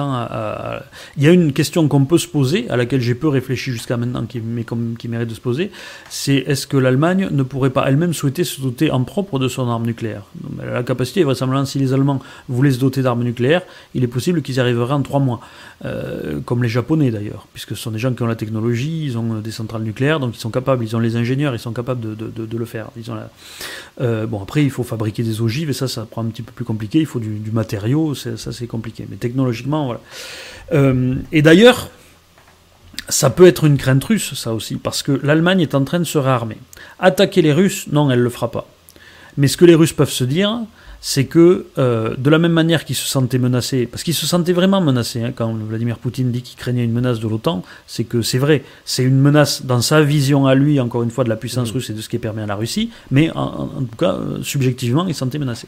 C'est pas, c'est pas purement hypocrite, quoi, je veux dire. Les gens qui pensent que tout est calcul et non, c'est pas vrai. Quand, quand les types disent qu'ils ont peur des missiles que vous posez là, c'est qu'ils ont, ils ont vraiment peur des missiles. Voilà, même si c'est pas ça en général, c'est, vrai, quoi. Hein. Euh, et donc donc ça peut aussi précipiter Vladimir Poutine, qui peut se dire, soit je contre directement et je vais jusqu'à Berlin, d'une manière ou d'une autre, soit je dois m'attendre à avoir en plus une Allemagne à nouveau réarmée et avoir en gros la pire situation stratégique pour la Russie depuis 1940. Euh, comprenez? Puisque la, Russie ne veut pas d'une Allemagne, euh, réarmée. Euh, et donc, ça fait partie des choses qui pourront précipiter cette, cette action-là. Et il y a une autre chose que je veux dire qui est très intéressante, moi qui m'intéresse beaucoup dans mes travaux, c'est que il y a un certain nombre de choses que, en gros, euh, mes modèles euh, pointent, et notamment par exemple l'invasion russe des pays baltes. Et au moment où je comprends que, notamment quand j'ai écrit Histoire du siècle à venir, hein, qui était le premier livre où j'en ai parlé, c'était en 2017, euh, au moment où je l'ai écrit, je, ne, je, je pensais que ça finirait par avoir lieu, mais j'avais beaucoup de mal à imaginer les circonstances qui y conduiraient. Et c'est toujours pour moi très intéressant de voir petit à petit apparaître les circonstances qui permettent ce truc-là et, de me dire ah ben en fait c'est comme ça que ça va se passer. Donc je vais pas être surpris par le, mouvement lui-même qui était euh, que je pouvais prévoir. Par contre la façon dont il se réalise exactement et quels sont les motifs, quelle est exactement la mécanique qui va mener là, ça je l'avais pas. Et parmi ces éléments par exemple il y a le fait que dans l'affaire à l'affaire ukrainienne les Russes ont lié la question de, la présence de l'OTAN, notamment dans les, euh, dans les pays baltes. Il y a le fait que la Finlande, ce que j'aurais pas imaginé, que la Finlande envisage très sérieusement d'intégrer l'OTAN. Ça, ça fait partie des choses. Dans mon bouquin à l'époque, j'avais prévu que la, Finlande serait envahie comme les pays baltes, mais je, je n'avais pas l'idée de comment ça serait justifié, parce que, bon, je veux dire, il y a cinq ans, euh, c'était difficile de. Si on disait, bon, la Russie finira par envahir la Finlande, on dirait non, mais tu, tu délires. Parce que tant que c'est pas arrivé et que contextuellement on voit pas comment, eh ben, euh, tant qu'on voit pas, on voit pas quoi. Du coup, euh, je vais prendre une question que je viens de voir dans le chat, vu que vous parlez de la Finlande, c'est que penser justement de la neutralité de la Finlande, de la Finlande? Est-ce qu'elle restera figée? Alors je, je, je, ne pense pas parce que la Finlande commence à se dire euh, la Finlande a mal vécu, il faut le savoir, la, guerre froide, euh, justement parce qu'elle était finlandisée, hein, c'était l'idée. Donc le, fait de se sentir en permanence à moitié assujettie à l'Union soviétique, même si elle était maintenue dans une sorte de provision de situation neutre, mais il y, a, beaucoup d'anti-russisme en Finlande. Donc de toute manière, même le fait d'être un peu ou, pas trop soumis aux Russes, en tout cas de dépendre un peu de leur volonté de ne pas pouvoir faire exactement ce qu'ils voulaient, ça a été très mal vécu par eux. Il hein. faut se souvenir de la guerre d'hiver, de l'invasion ensuite, euh, de, donc la tentative d'invasion par, euh, par Staline. Il faut se souvenir que la, Finlande a eu un rôle très particulier dans la Seconde Guerre mondiale. Elle a été co-belligérant aux côtés de l'Allemagne, mais sans jamais être alliée de l'Allemagne dans la guerre de l'Allemagne contre la Russie. C'est-à-dire qu'elle faisait sa guerre contre les mmh. Mais à côté. C'est-à-dire qu'elle était, ils se battaient pas ensemble, mais ils se battaient, ils se battaient tous les deux de leur côté contre les, contre les, contre les soviétiques. Et, euh, donc il y, y, a un passé, si vous voulez, intellectuel de la Finlande, euh, qui, et je pense que les Finlandais de la même manière que les États baltes se disent non, ça va pas recommencer d'être sous domination russe, les Finlandais doivent se dire non, c'est bon, euh, si on risque à nouveau d'être envahi, euh, autant, euh, autant rejoindre l'OTAN tout de suite. Donc je pense qu'il y, a cette, il y a cette évolution qui s'est faite, comme on voit d'autres évolutions dans d'autres pays, comme la, la, Suisse par exemple, qui, est, qui, est qui, a, laissé tomber sa, sa, traditionnelle neutralité. Tout ça, c'est lié à l'interconnexion des pays européens, notamment qui ont, qui ont mis fin à un certain nombre d'habitudes de, qui avaient été prises dans le cadre de l'Europe d'avant c'est-à-dire l'Europe qui était encore euh, westphalienne, euh, des, États-nations euh, où il n'y avait pas d'Union européenne, d'institutions supranationales, etc. Hmm. Justement, vous venez de citer donc la Suisse qui a pris des positions qui sont claires. toujours pour reprendre l'allocution donc du président, parce que il y avait des choses qui étaient toujours très intéressantes et symboliques. Il a annoncé que le monde allait changer, que notre industrie allait être, que on allait souffrir, que l'Europe allait souffrir. Euh, d'ailleurs, je vous renvoie donc sur le site Géopolitique Profonde. Nous avons depuis longtemps préparé un dossier que nous lions à la base au Grand Reset, ce que nous appelions les effets du Grand Reset, pour se préparer justement à un changement euh, radical du monde et des crises qui peuvent venir, surtout les crises financières. Il semblerait que la situation actuelle euh, amène la même conséquence. Est-ce que vous pensez vraiment que les sanctions économiques, par exemple, qui sont imposées sur la Russie, peuvent avoir un véritable effet, soit pour arrêter la Russie, soit sinon pour envenimer les choses. C'est-à-dire, est-ce que ça pourrait motiver encore plus les Russes avec une sorte de pression économique pour avancer? Alors, c'est la deuxième option complètement. C'est la deuxième option complètement parce que, en fait, justement, c'était une grande différence qui m'étonnait un peu entre euh, notamment les deux derniers cas, celui de, de, de, de l'Allemagne nazie et celui de, enfin, de l'Allemagne hitlérienne. Je me réfère pas, aux nazistes parce que je restais sur l'aspect stratégique. Hein. Euh, sinon, euh, forcément, on me critique la comparaison à Napoléon en me disant qu'il n'a pas fait ceci, cela. Oui, mais c'est pas, pas ça qui m'intéresse dans le parallèle. Euh, donc l'Allemagne hitlérienne, et puis il y a aussi le fait que je, c'est pas des questions de personnages, c'est des questions de, de c'est vraiment des mouvements de fond euh, psychosociaux, c'est l'état mental d'une nation globalement à, à, tel instant. Donc c'est la Russie poutinienne, c'est pas Poutine tout seul. Hein. Mmh. C'est-à-dire si on abat Poutine demain, je pense qu'on on réglera pas le problème. Bon. Donc que ce soit l'Allemagne hitlérienne ou la France napoléonienne, euh, au début de leur campagne fulgurante, donc 1805 et 1940, c'était des pays qui avaient en commun d'être au bord de la ruine financière. Euh, avec des, donc des problèmes de dette, de, budget, au bord de la ruine, quoi, de cessation des paiements, quoi, classique. Et euh, jusqu'à il y a un mois, c'était pas du tout le cas de la Russie, puisque la Russie était en bien meilleure santé économique que, en tout cas budgétaire, qu'il y a 7 ans puisque Vladimir Poutine avait son fameux trésor de guerre de 640 milliards de réserves de devises, ce qui est considérable. Et même ça va plus, je crois. Si on compte en plus son fonds souverain, etc., on arrive à quelque chose comme 800 milliards. Et, euh, et donc moi ça m'étonnait parce que je me disais c'est bizarre, d'habitude une des choses qui pousse justement l'impérialiste revanchard à bouger, c'est que en gros il est au bord de la ruine et que quelque part son dernier actif qui lui reste c'est son armée et donc, euh, il, joue le tout pour le tout pour, euh, pour gagner, je dirais. Parce que forcément, quand vous êtes ruiné mais que vous êtes armé, euh, les gens qui sont autour de vous sont en danger, hein, par, par, définition. Mhm. Bon. Et donc, ce qui se passe là avec les sanctions, c'est qu'on met encore plus Vladimir Poutine dans la situation de ce qui doit être celle normalement d'un impérialiste revanchard qui commence une guerre mondiale ou en tout cas qui va faire les premiers mouvements qui vont amener à, l'emballement dans la guerre mondiale. Et ça, je trouve ça extrêmement intéressant.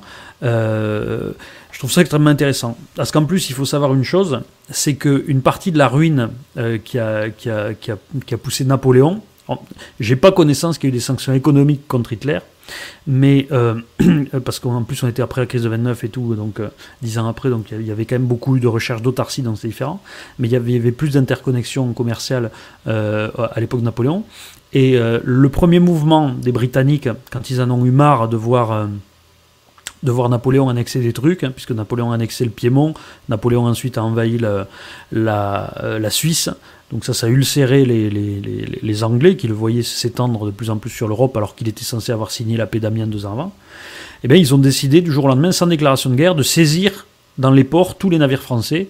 Et ils ont saisi à l'époque pour 200 millions de marchandises, ce qui devait représenter, ce qui devait représenter 10 ans, euh, non pas 10 ans, qui devait représenter un ou deux ans du budget national de l'État français, en fait, hein, si, vous voulez le, le truc.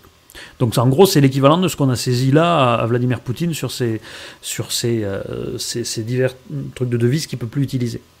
Mmh. Euh, donc, euh, donc, et c'est ça qui a poussé au déclenchement de la guerre ensuite entre l'Angleterre et la France. Parce que, en rétorsion, Napoléon avait fait arrêter tous les sujets britanniques qui étaient sur le territoire français. Et donc là, l'Angleterre avait déclaré la guerre. Et c'est très intéressant d'ailleurs parce que nous, on a fait les sanctions russes en même temps qu'on a dit aux ressortissants français en Russie, vous devriez rentrer. Hein, justement par peur qu'ils fassent la même chose finalement qu'avait fait Napoléon. Donc, euh, donc je pense que ça va plutôt dans le sens de précipiter, euh, de précipiter ça. C'est encore, euh, ça multiplie si vous voulez les éléments qui placent Vladimir Poutine dans le sentiment que le temps va commencer à jouer contre lui les sanctions économiques qui le, qui le ruinent, le fait que l'Allemagne se réarme, euh, le fait que les Américains aient l'intention de se déployer encore plus fortement dans les pays de l'OTAN à l'Est, tout va lui donner l'impression que ben, maintenant, chaque seconde qu'il attend va empirer la situation stratégique de la Russie. Et donc pour quelqu'un qui a été prêt à envahir l'Ukraine pour, euh, pour reconstituer son glacis, ça, ça risque de le pousser dans une fuite en avant assez fortement. Mais n'est-ce pas quelque chose qui va aussi arranger du coup le camp européen, parce qu'on peut voir euh, en France par exemple, on voit des, personnalités euh, qui, qui, appellent à la guerre. Euh, bon, on va, on va retirer Raphaël Enthoven qui appelle à la guerre mais qui dit qu'il sera plus efficace derrière un clavier plutôt qu'avec une mitrailleuse. Parce que vous parliez plutôt donc du fait que quand un pays en fait est en ruine, il peut décider d'entrer en guerre bon, pour aller sélectionner les ressources. Est-ce que c'est une question qu'il y avait dans le, dans le chat C'est est-ce que c'était toujours possible en fait de conquérir un pays pour prendre ses ressources, mais je vais continuer ma, ma question. C'est, vu la situation actuelle des banques par exemple en Europe, la situation de la dette de plein de pays, est-ce que ce n'est pas quelque chose en fait qui peut être recherché, y compris en fait par les pouvoirs occidentaux, pour justement essayer de changer de système qui fait tomber certaines nations? Parce que pour le moment, dans les médias, ce que l'on observe, enfin, on pourrait croire qu'il y a un seul bloc qui va être uni contre la Russie, qui ne veut pas de la guerre. Donc c'est pour ça que je vous pose cette question. alors, c'est-à-dire que, que, je ne la comprends pas bien. Est-ce que, que, que, quoi Pour faire tomber la Russie ou pour utiliser globalement une crise pour faire quelque chose? Mais c'est, Est-ce qu'en en fait, ils vont pas travailler activement pour justement provoquer la guerre? Parce qu'on a pu voir là que les sanctions économiques pouvaient être quelque chose qui allait augmenter les tensions on sait que la situation en Europe économiquement en fait est, euh, de plus en plus euh, catastrophique en fait. Que les nations ne sont pas forcément soudées. Là, c'est d'ailleurs l'argument qui est utilisé, c'est on a enfin l'occasion, l'Europe, d'être soudée devant une cause commune. Mais est-ce que cet appel à la guerre ne va pas être maintenu parce que c'est une situation qui pourrait aussi arranger que ce soit l'OTAN, enfin c'est-à-dire les forces américaines ou euh, européennes? Alors moi, je reste persuadé que l'appel à la guerre est quelque chose d'extrêmement minoritaire dans les élites il y a quelques excités qui appellent à la guerre tout le temps. Euh, pour la plupart, les élites sont. Moi, je regarde ce que les gens font. Parce qu'il y a ce que les gens disent. Et quelque part, les gens qui appellent à la guerre, qui font des grands gestes comme ça, sont un petit peu la caution de ce que des autres élites qui, euh, en fait, ne veulent rien faire parce que ça les enquiquine, qu'ils ont peur, qu'ils ont peur pour eux, qu'ils ont peur pour les autres. Parce que d'une guerre nucléaire, il faut se dire une chose, c'est que les dirigeants ont toute raison d'en avoir autant peur que le type lambda. C'était pas le cas en 1914, par exemple. La guerre n'était pas faite, les gens, ils n'étaient pas au front, hein, les, gens qui dirigeaient les trucs. Euh, aujourd'hui, en cas de guerre nucléaire, les gens, euh, tout le monde, est, personne n'est à l'abri, quoi. Donc, euh, donc c'est. Et puis il y a aussi le fait que les gens savent les risques économiques que pose une guerre, surtout des guerres de cette ampleur. Ils savent que ça peut créer des troubles sociaux, ils savent que ça peut amener des révolutions. Donc, vous savez, les gouvernements, leur principal souci en général, c'est pour ça que je me méfie toujours des, euh, euh, des théories qui recherchent, qui pensent que les gouvernements peuvent rechercher des évolutions considérables de la société, des, recherches, etc. C'est pas le cas. Ce que veulent les gouvernements, c'est ce que veulent les retraités. C'est-à-dire ils veulent que ça bouge pas, ils veulent continuer à maintenir les rentes, et puis euh, les élites veulent rester des élites, surtout pas se mettre dans une situation révolutionnaire où vous auriez des gilets jaunes x 10 parce que l'énergie a été multipliée par 10 et risquer de venir se faire chercher comme Benjamin Griveaux dans son ministère. C'est, c'est pas ce que veulent les élites en général. Elles sont même plus averses au risque que le peuple. Parce que le peuple, quand il a faim, qu'il a froid et qu'il en a marre, eh bien, il descend dans la rue parce qu'il en a vraiment marre. Avant que les élites soient dans une situation telle qu'elles aient envie de renverser la table, il faut vraiment que la situation soit. ça, n'arrive jamais, quoi. C'est rarement les riches qui font les révolutions, quoi, si vous voulez. Donc, euh, ils peuvent essayer de les récupérer en cours de route, mais c'est pas eux qui les commencent à la base, s'ils peuvent éviter ça. donc, euh, donc ça, j'y crois pas trop. Et puis, euh, j'y crois, si vous voulez, d'autant moins que il y a finalement, et ça, c'est une des choses qui moi qui m'intéresse dans le alors c'est pas toujours aussi net sur toutes les mêmes questions, hein, mais ça m'a permis par exemple d'écarter une des, explications qui a été présentée par Alexandre Delva dernièrement, j'en ai parlé dans mon émission, qui, euh, et qui j'ai vu qu'elle a été beaucoup reprise, je sais même pas si à la base c'était de lui d'ailleurs, euh, qui est en gros les tensions, c'était avant que la guerre se déclenche, hein, je pense qu'il avait dit ça, mais euh, les tensions en Europe sont fomentées par les États-Unis pour que les Européens soit amené à mettre des sanctions sur le gaz pour que les Américains puissent vendre leur gaz aux, Russes.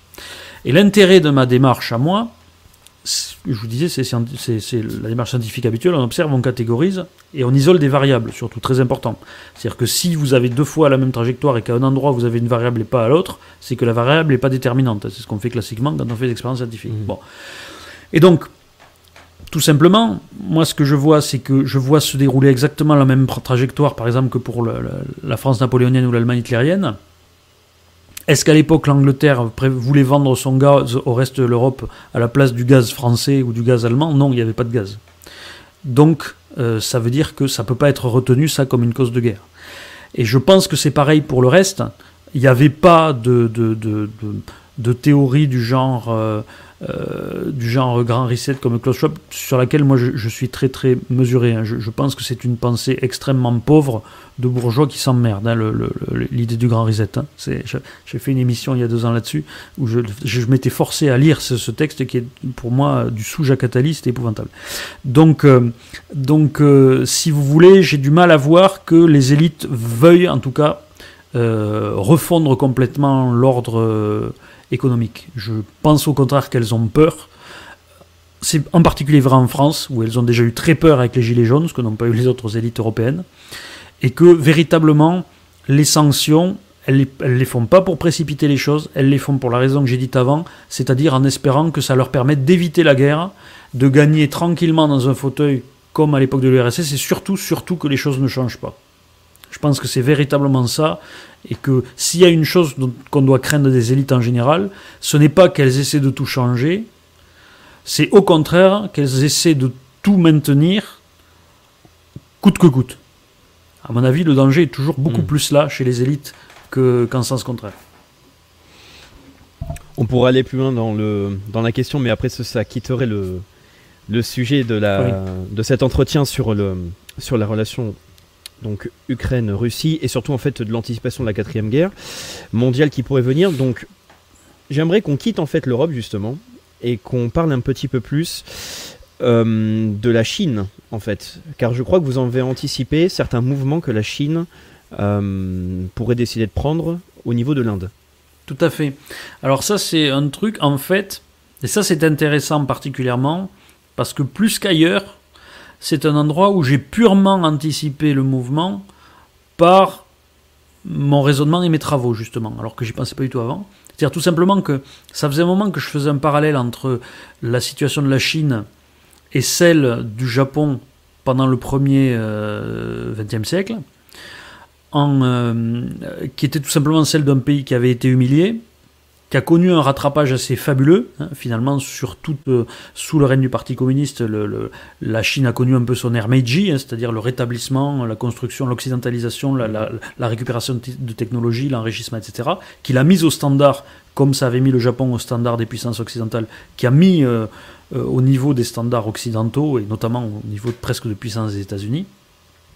Et donc, elle est dans la même trajectoire impérialiste locale, on va dire, ce que j'appelle celle de la puissance montante, puisque là, c'est pas, c'est pas du revanchisme, c'est, c'est, une, une, trajectoire de, de, de, modernisation.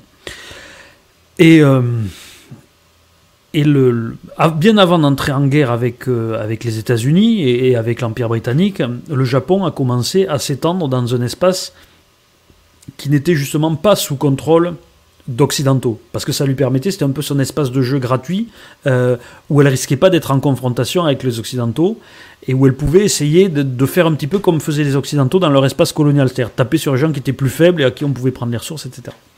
Et donc ça, le Japon l'a fait contre la Chine. Et il a commencé à le faire en 1895, avec la première guerre qui lui avait permis notamment de prendre Taïwan, et un morceau de Corée. Euh, et ensuite, il a réenvahi la Chine en 1931, et puis il a réenvahi en 1937. Et euh, donc en 1931, c'était le Manchukuo, hein, c'était juste la Mandchourie. Et ensuite, il a réenvahi euh, le, le, reste du territoire chinois en 1937. C'est ça qui a amené la montée des tensions avec les États-Unis, l'embargo pétrolier et finalement donc la déclaration de guerre du Japon, qui a profité de l'affaiblissement de l'Empire britannique en Europe, c'est important, euh, pour, pour, saisir l'opportunité.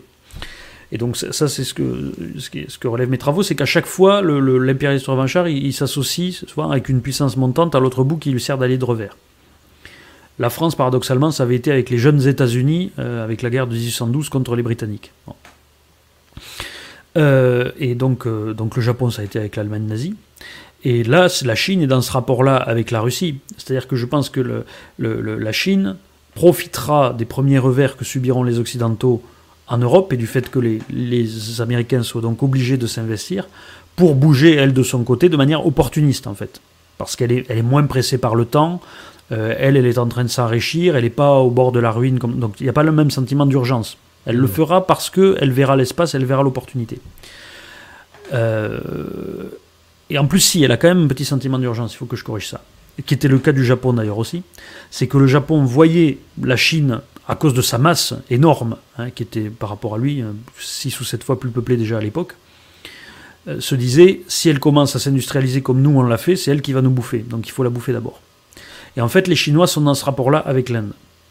Et en fait, c'est comme ça que j'ai réfléchi, c'est que je me suis dit, s'il y a un pays qui doit être à la Chine ce que la Chine a été elle-même au Japon, ça doit être l'Inde c'est par cette projection-là. Et donc c'est comme ça que j'ai commencé à écrire là-dessus en 2016. Et dans les années qui ont suivi, il y a tout un tas de, de, de, de confrontations qui sont apparues, en particulier dans l'Himalaya, qui font suite, comme, euh, comme il y avait eu 40 ans entre 1895 et 1931 pour le Japon et la Chine, qui font suite à la guerre de 1962 déjà, où ils s'étaient battus pour l'Aksai Chine euh, entre, entre la Chine. C'était une guerre qu'avait gagné la Chine contre l'Inde justement à l'époque, qui occupe d'ailleurs toujours un, mhm. espace. Et il y a toujours une frontière qui n'est pas bien négociée au niveau, à la limite du Cachemire, euh, entre la Chine et l'Inde. Et en fait, depuis, il y a eu déjà deux confrontations majeures, dont une en 2020 où il y a eu des morts euh, entre les Indiens et les, et les, plusieurs dizaines de morts entre les Indiens et les Chinois, qui ne se sont pas tirés dessus, ils se sont tapés avec des gourdins et des, des, barres de fer avec des pointes dessus. Enfin, tout ça pour pas utiliser des, des armes à feu pour éviter l'escalade. Hein, parce que là-bas, c'est mhm. carrément ça. C'est-à-dire, c'est non seulement pour éviter l'escalade carrément, c'est même pas une question nucléaire, c'est même une question de balles. C'est-à-dire, on se tape dessus avec des trucs. Mais ils se sont quand même tapés dessus au point de faire euh, plusieurs, plusieurs dizaines de morts. Et il y a toujours une confrontation, et de part et d'autre de la frontière du Ladakh, il y a le même ordre de grandeur de troupes russes, euh, euh, pardon, chinoises et indiennes que ce que les Russes ont amassé autour de la seule Ukraine. Pour, pour vous dire une idée de la différence d'ordre de grandeur entre deux pays d'un milliard et demi d'habitants chacun qui risquent de se mhm. taper dessus et ce qu'on a en Europe. On est vraiment devenus des nains, même au niveau de la guerre. Hein. Euh, là-bas, ils ont déjà, rien que pour eux se faire face à face tous les deux, ils ont déjà placé autant de troupes. Donc, euh, et moi je pense que euh, la confrontation va aller au-delà de ça parce que la Chine a notamment l'intérêt de, d'accroître de, sa sécurité d'approvisionnement en direction des hydrocarbures euh, euh, du Moyen-Orient. En plus, elle est aussi en train de le sécuriser. Elle, vient de signer un contrat énorme, semble-t-il, avec Gazprom pour se faire fournir.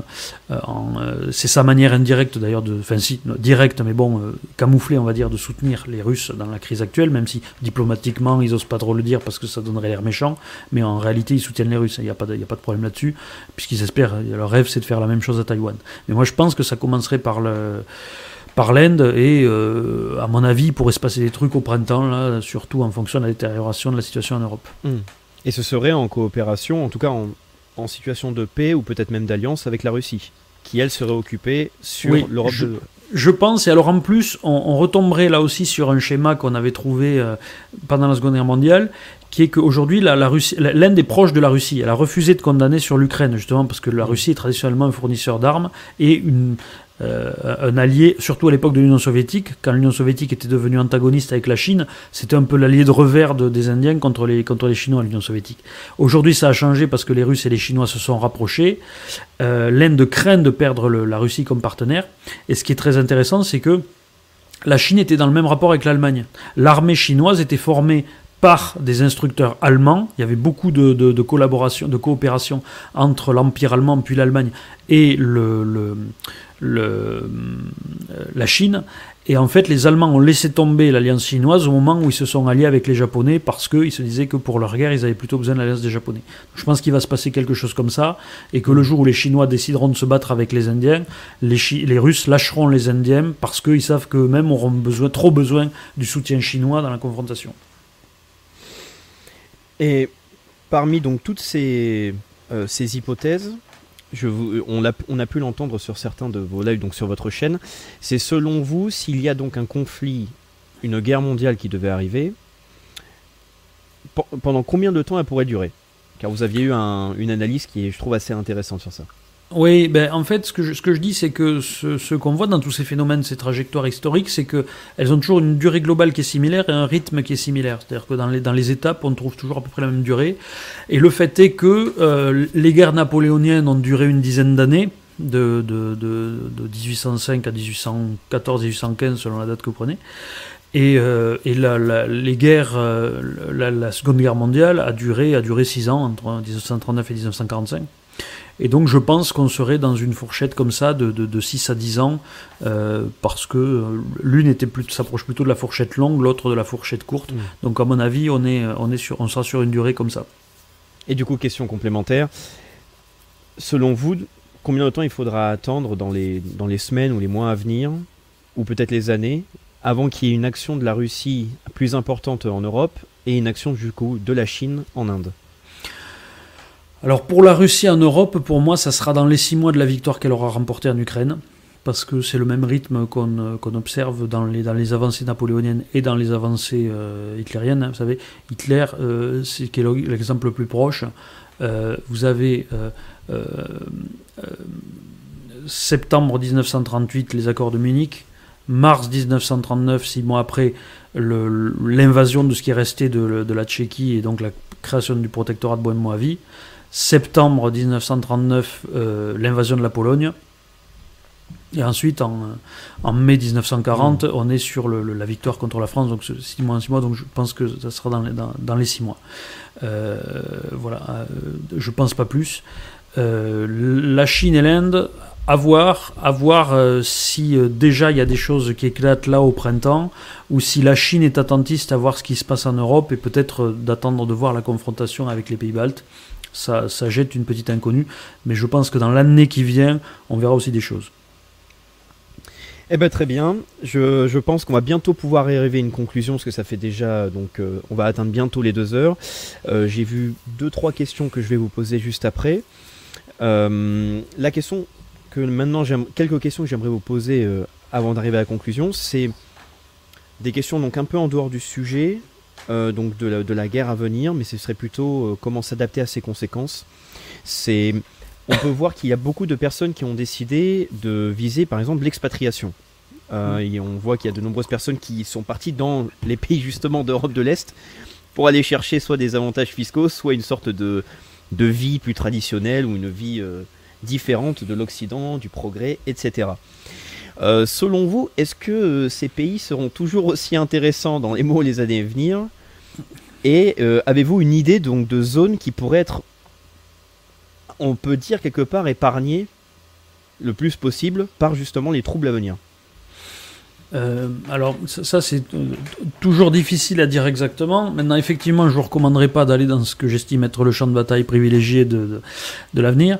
Euh, je pense que en France il n'y aura pas de guerre directe parce que nous on est nucléarisé. Je pense qu'on aura des problèmes d'ordre interne, nous, mais qui sont, sont pas c'est pas la même chose que de voir arriver forcément les chars en masse, donc c'est un petit peu plus tranquille. Euh, oui, parce que je, vais, je vais me permettre un point, parce qu'on n'aura pas le temps de l'aborder, donc je vais le dire rapidement, c'est que donc euh, sur euh, votre chaîne, vous avez déjà abordé plusieurs fois que vous, vous anticipez la fin de la 5ème République, peut-être dans les mois ou dans les années à venir, en tout cas une crise importante interne à venir, parce qu'on peut voir dans les commentaires des personnes qui pourraient penser que, suite à, votre, à l'avis que vous venez de donner sur les élites, c'est que vous pensez que tout va bien dans le meilleur des mondes, mais en fait non. non euh, c'est quand même important à dire. Voilà, donc vous anticipez une crise importante euh, de manière interne en France oui, parce, parce, que notamment, alors je dis juste deux mots parce que je ne vais pas entrer dans le détail de la démonstration, mais notamment parce que, pourquoi en France? Parce que la France n'a pas un régime qui correspond aux standards démocratiques normaux de, des pays euh, voisins. On n'a pas les mêmes institutions et euh, pas les mêmes euh, constitutions. On le voit bien d'ailleurs, en fait, on a, nous on a un système politique qui est beaucoup plus proche de la Russie que, que, que, des pays voisins, donc c'est pour ça que chez nous on a une fragilité que vous n'avez pas, par exemple en Espagne. Alors je pense que l'Espagne sera relativement hors des combats, hein, de, de, de la même manière qu'elle a été tranquille pendant la Seconde Guerre, parce qu'elle est de plus en plus excentrée par rapport à l'épicentre des conflits. Donc euh, il y a du soleil. Euh, c'est alors bon, Peut-être quelques. N'allez pas dans, le sud de l'Espagne parce que, comme j'anticipe qu'il y aura des conflits périphériques qui vont éclater, euh, notamment euh, entre le Maroc et l'Algérie. Bon, si on est trop près de la côte espagnole, on ne sait pas, ça peut un peu déborder, on ne sait jamais. Hein. Mm. Vous pouvez avoir des crises de réfugiés, quelque chose comme ça. Bon, donc allez plutôt, euh, allez plutôt dans la moitié nord de l'Espagne ou, ou, au Portugal. C'est toujours tranquille au Portugal, il ne se passe pas mm. grand-chose pendant les, guerres mondiales. Et qu'est-ce que vous pensez de la que pensez-vous de la zone, euh, c'est-à-dire avec le Monténégro, la Serbie, qui sont quand même un peu éloignés donc des conflits, mais qui font quand même partie hein, évidemment des pays de l'Est alors là, je pense qu'il faut surtout pas y aller parce que euh, euh, en, Bosnie-Herzégovine, vous, avez vous avez Milorad Dodik qui est à la tête de la République serbe de Bosnie, qui est sur le point de déclarer la, de faire sécession, probablement de demander son rattachement à à la, à la Serbie, c'est-à-dire qu'il n'est pas impossible, alors mon avis n'est pas totalement fait, mais on est quand même là-dessus. Euh, vous savez, la Yougoslavie s'est effondrée de la même manière que l'URSS, mais en petit. Donc si vous voulez comprendre ce qui s'est passé en Yougoslavie, que vous avez qu'une très vague idée de ce qui s'y passe, c'est très simple. Vous prenez l'URSS, vous le transformez en petit, vous regardez c'est la Yougoslavie, vous mettez, vous prenez la Russie en petit au, sein de la Yougoslavie, c'est la Serbie, et vous comprenez le, vous comprenez le système, vous comprenez l'effondrement, vous comprenez les guerres de Yougoslavie qui étaient le, le, en fait la Yougoslavie était structurellement un empire serbe, de la même manière que l'URSS était un empire russe, et, euh, donc ils n'ont pas voulu lâcher, donc ça a fait les guerres de trucs, mmh. et donc en ce moment avec un type comme ça, vraisemblablement que Milorad Dodik voudra chercher à se faire euh, enchlousser un peu par, euh, par la Serbie, a cette vieille volonté de rattachement, et donc, euh, alors ça, ça pourrait rester comme ça, vaguement calme, s'il se passait rien, mais si vous avez les Russes qui arrivent jusqu'en Moldavie, et, que, et que la guerre est en Europe, Vladimir Poutine risque de chercher à exciter tout ça, parce que les Serbes sont un traditionnel allié russe, de manière à avoir en plus une menace dans le bas-ventre mou de l'Europe, en, dessous de l'Allemagne, pour, euh, pour emmerder tout le monde. Donc je, pense véritablement s'il y a un endroit où il ne faut pas aller, c'est dans n'y allez pas, quoi. Pas là-bas.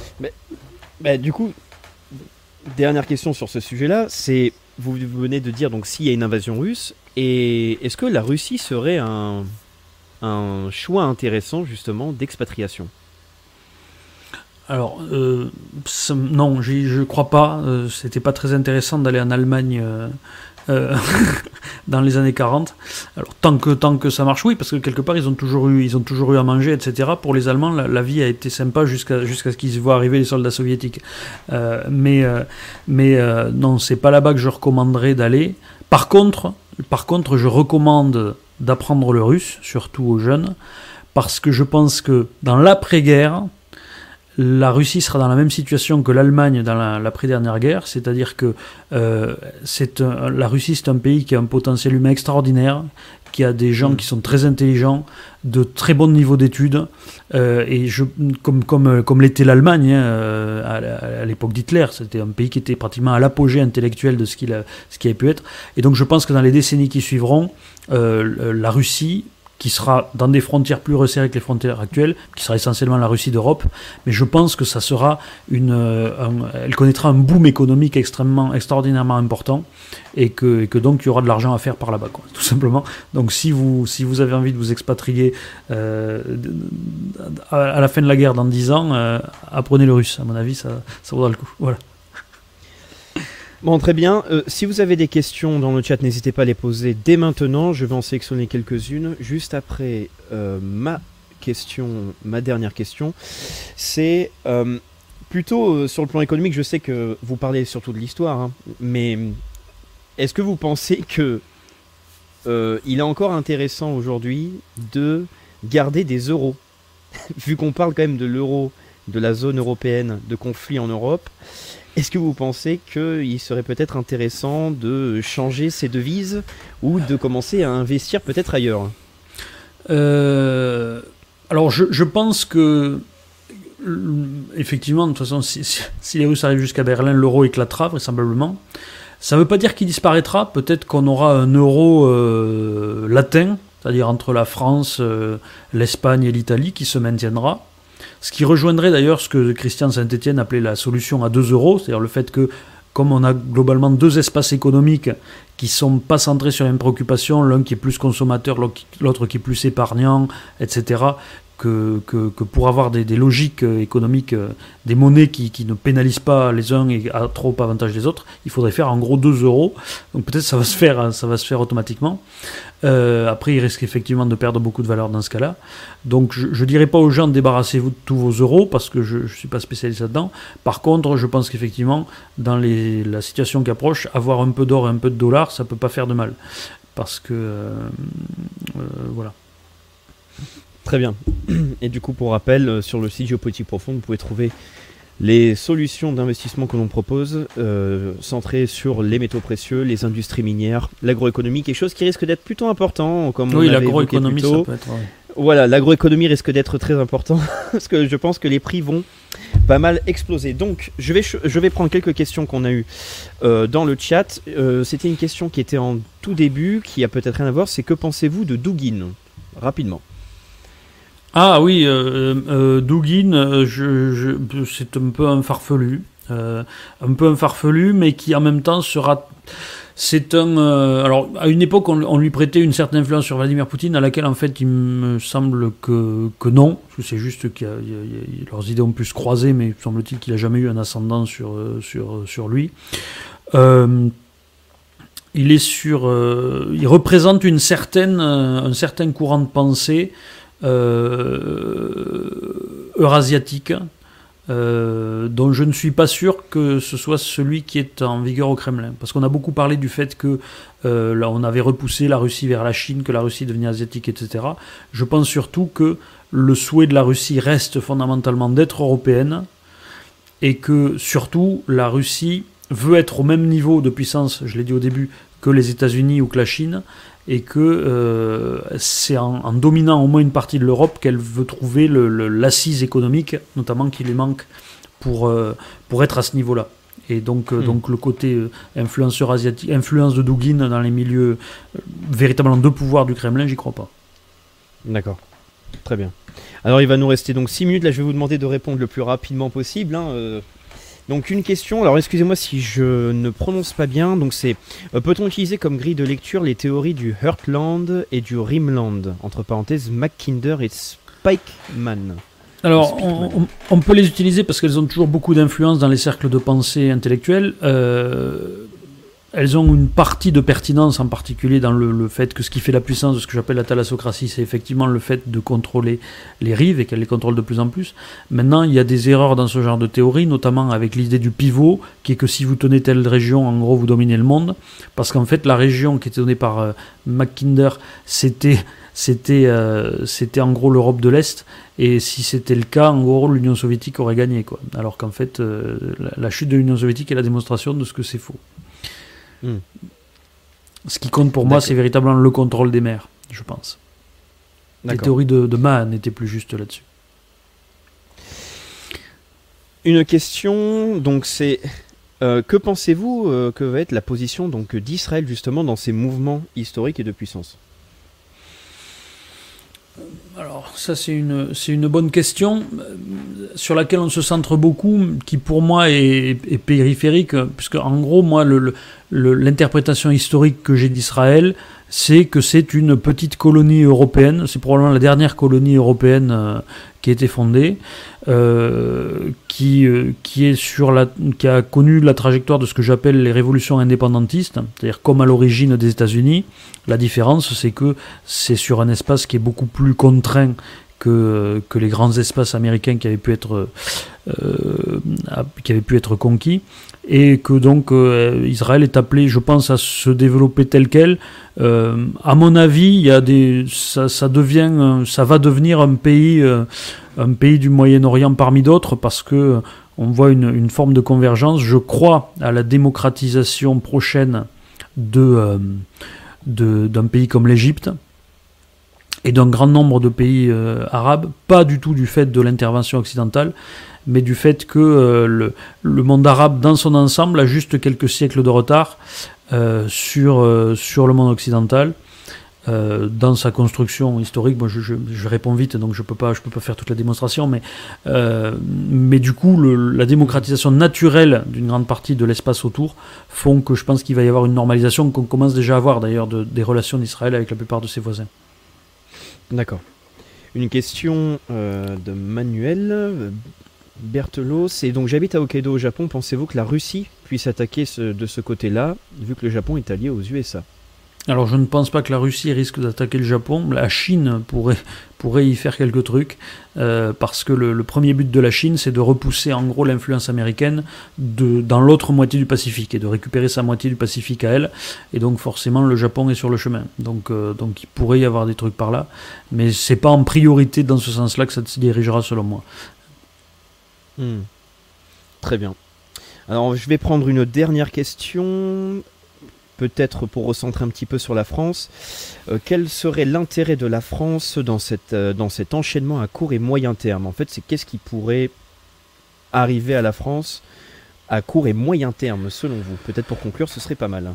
Euh, alors, le- le- comme je vous ai dit, la France, je pense qu'elle, euh, il est déjà la première question, c'est de savoir quel rôle elle aura dans la guerre. Alors, si le régime s'effondre pendant la guerre, on risque de se retrouver un peu dans une situation qui était celle de de l'Espagne pendant la Seconde Guerre mondiale, qui avait commencé sa révolution juste, juste avant la Seconde Guerre mondiale, et qui donc ensuite s'est retrouvé dans une position de neutralité. Il n'est pas impossible, et je pense même que c'est le cas, que si la Russie arrive jusqu'à jusqu'à Berlin, euh, voire arrive à menacer Bruxelles, puisque je rappelle qu'à Bruxelles, il n'y a pas seulement le centre de l'Union Européenne, il y a aussi le siège de l'OTAN. Euh, bien, je pense qu'à ce moment-là, euh, vu que de toute façon la Russie ne pourrait pas envahir la France, qui est un État nucléaire, il pourrait se trouver une espèce de modus operandi avec une déclaration de neutralité de la France toute seule ou avec l'Italie et, l'Espagne, qui représentent un peu l'extrémité sur le modèle de l'Espagne euh, pendant la Seconde Guerre mondiale, euh, qui se retrouverait donc euh, hors de l'OTAN et qu'ensuite, pour la suite du conflit, ça dépend ce, ce qu'on ferait. maintenant, moi, si, si, on pense aux opportunités qui pourraient être celles de la France dans l'après-guerre, je pense que la, la principale projection qu'on peut faire, c'est c'est justement d'essayer de recréer un espace essentiellement avec les Italiens et les Espagnols. Je pense que économiquement et culturellement, on est beaucoup plus compatibles. Et que surtout, le, souci prioritaire stratégique de la France par la suite, ça devrait être euh, la projection en Méditerranée et en particulier sur des lignes qu'on a déjà commencé à voir, la contenance de la puissance turque qui selon moi va, va faire un véritable bond en avant au lendemain de la guerre, euh, en, notamment en récupérant la domination sur tout l'espace turcophone d'Asie centrale déserté par la Russie et la Chine vaincue. Euh, et donc, euh, je pense que la France aura un intérêt stratégique majeur à devenir un gendarme, ou en tout cas un, protecteur des Grecs notamment et de, la Méditerranée orientale, en faisant peut-être un système d'alliance avec, avec l'Égypte, etc. D'accord. Eh bien, très bien. Euh, ben, monsieur Philippe Fabry, merci beaucoup d'avoir répondu donc à toutes ces questions. J'aimerais juste amener donc quelques commentaires. C'est euh, J'espère que cet entretien permettra donc aux spectateurs de découvrir en fait une méthode d'analyse. Euh, évidemment, ça va en bousculer certains par rapport à leur vision métapolitique, leur vision idéologique, mais c'est que là on a pu voir que c'était un outil donc d'analyse très puissant et pertinent en fait euh, par rapport au grand mouvement de l'histoire. Donc j'espère que les gens pourront plus s'intéresser à cette méthode-là et l'utiliser comme outil de compréhension, quelles que soient vos, vos positions euh, métapolitiques, émotionnelles ou idéologiques. Donc pour le rappeler, euh, Monsieur Philippe Fabry, donc vous avez, vous êtes en train de rééditer votre livre, donc Atlas des guerres à venir. Tout à fait. Il devrait être disponible ce week-end ou début de semaine prochaine. Votre livre La structure de l'histoire et ainsi que Islamo-gauchisme, populisme et nouveau clivage gauche-droite peuvent être achetés donc sur Amazon. Vous êtes donc sur euh, votre chaîne YouTube, vous avez euh, une chaîne Twitter, tous les liens sont en description. On a parlé donc là d'un sujet qui risque ben, d'être encore. On, va espérer que ce soit pas trop prophétique non plus, c'est-à-dire l'arrivée en fait d'une crise assez importante. Pour rappel, vous avez donc sur le site Géopolitique Profonde des documents qui vous permettent de vous préparer en situation de crise importante financière ou en bouleversement euh, simplement euh, socio-économique. Vous avez des solutions d'investissement qui vous permettraient de vous préparer à, encore une fois, une modification de l'économie ou alors à des troubles importants qui peuvent toucher la France. Donc N'hésitez pas à regarder ça sur le site, consultez la chaîne de Philippe Fabry, soutenez son travail, mettez un pouce sur cette chaîne, pensez à la partager. Euh, Philippe Fabry, merci encore euh, d'être venu. Et bonne soirée à tout le monde. Bonne soirée.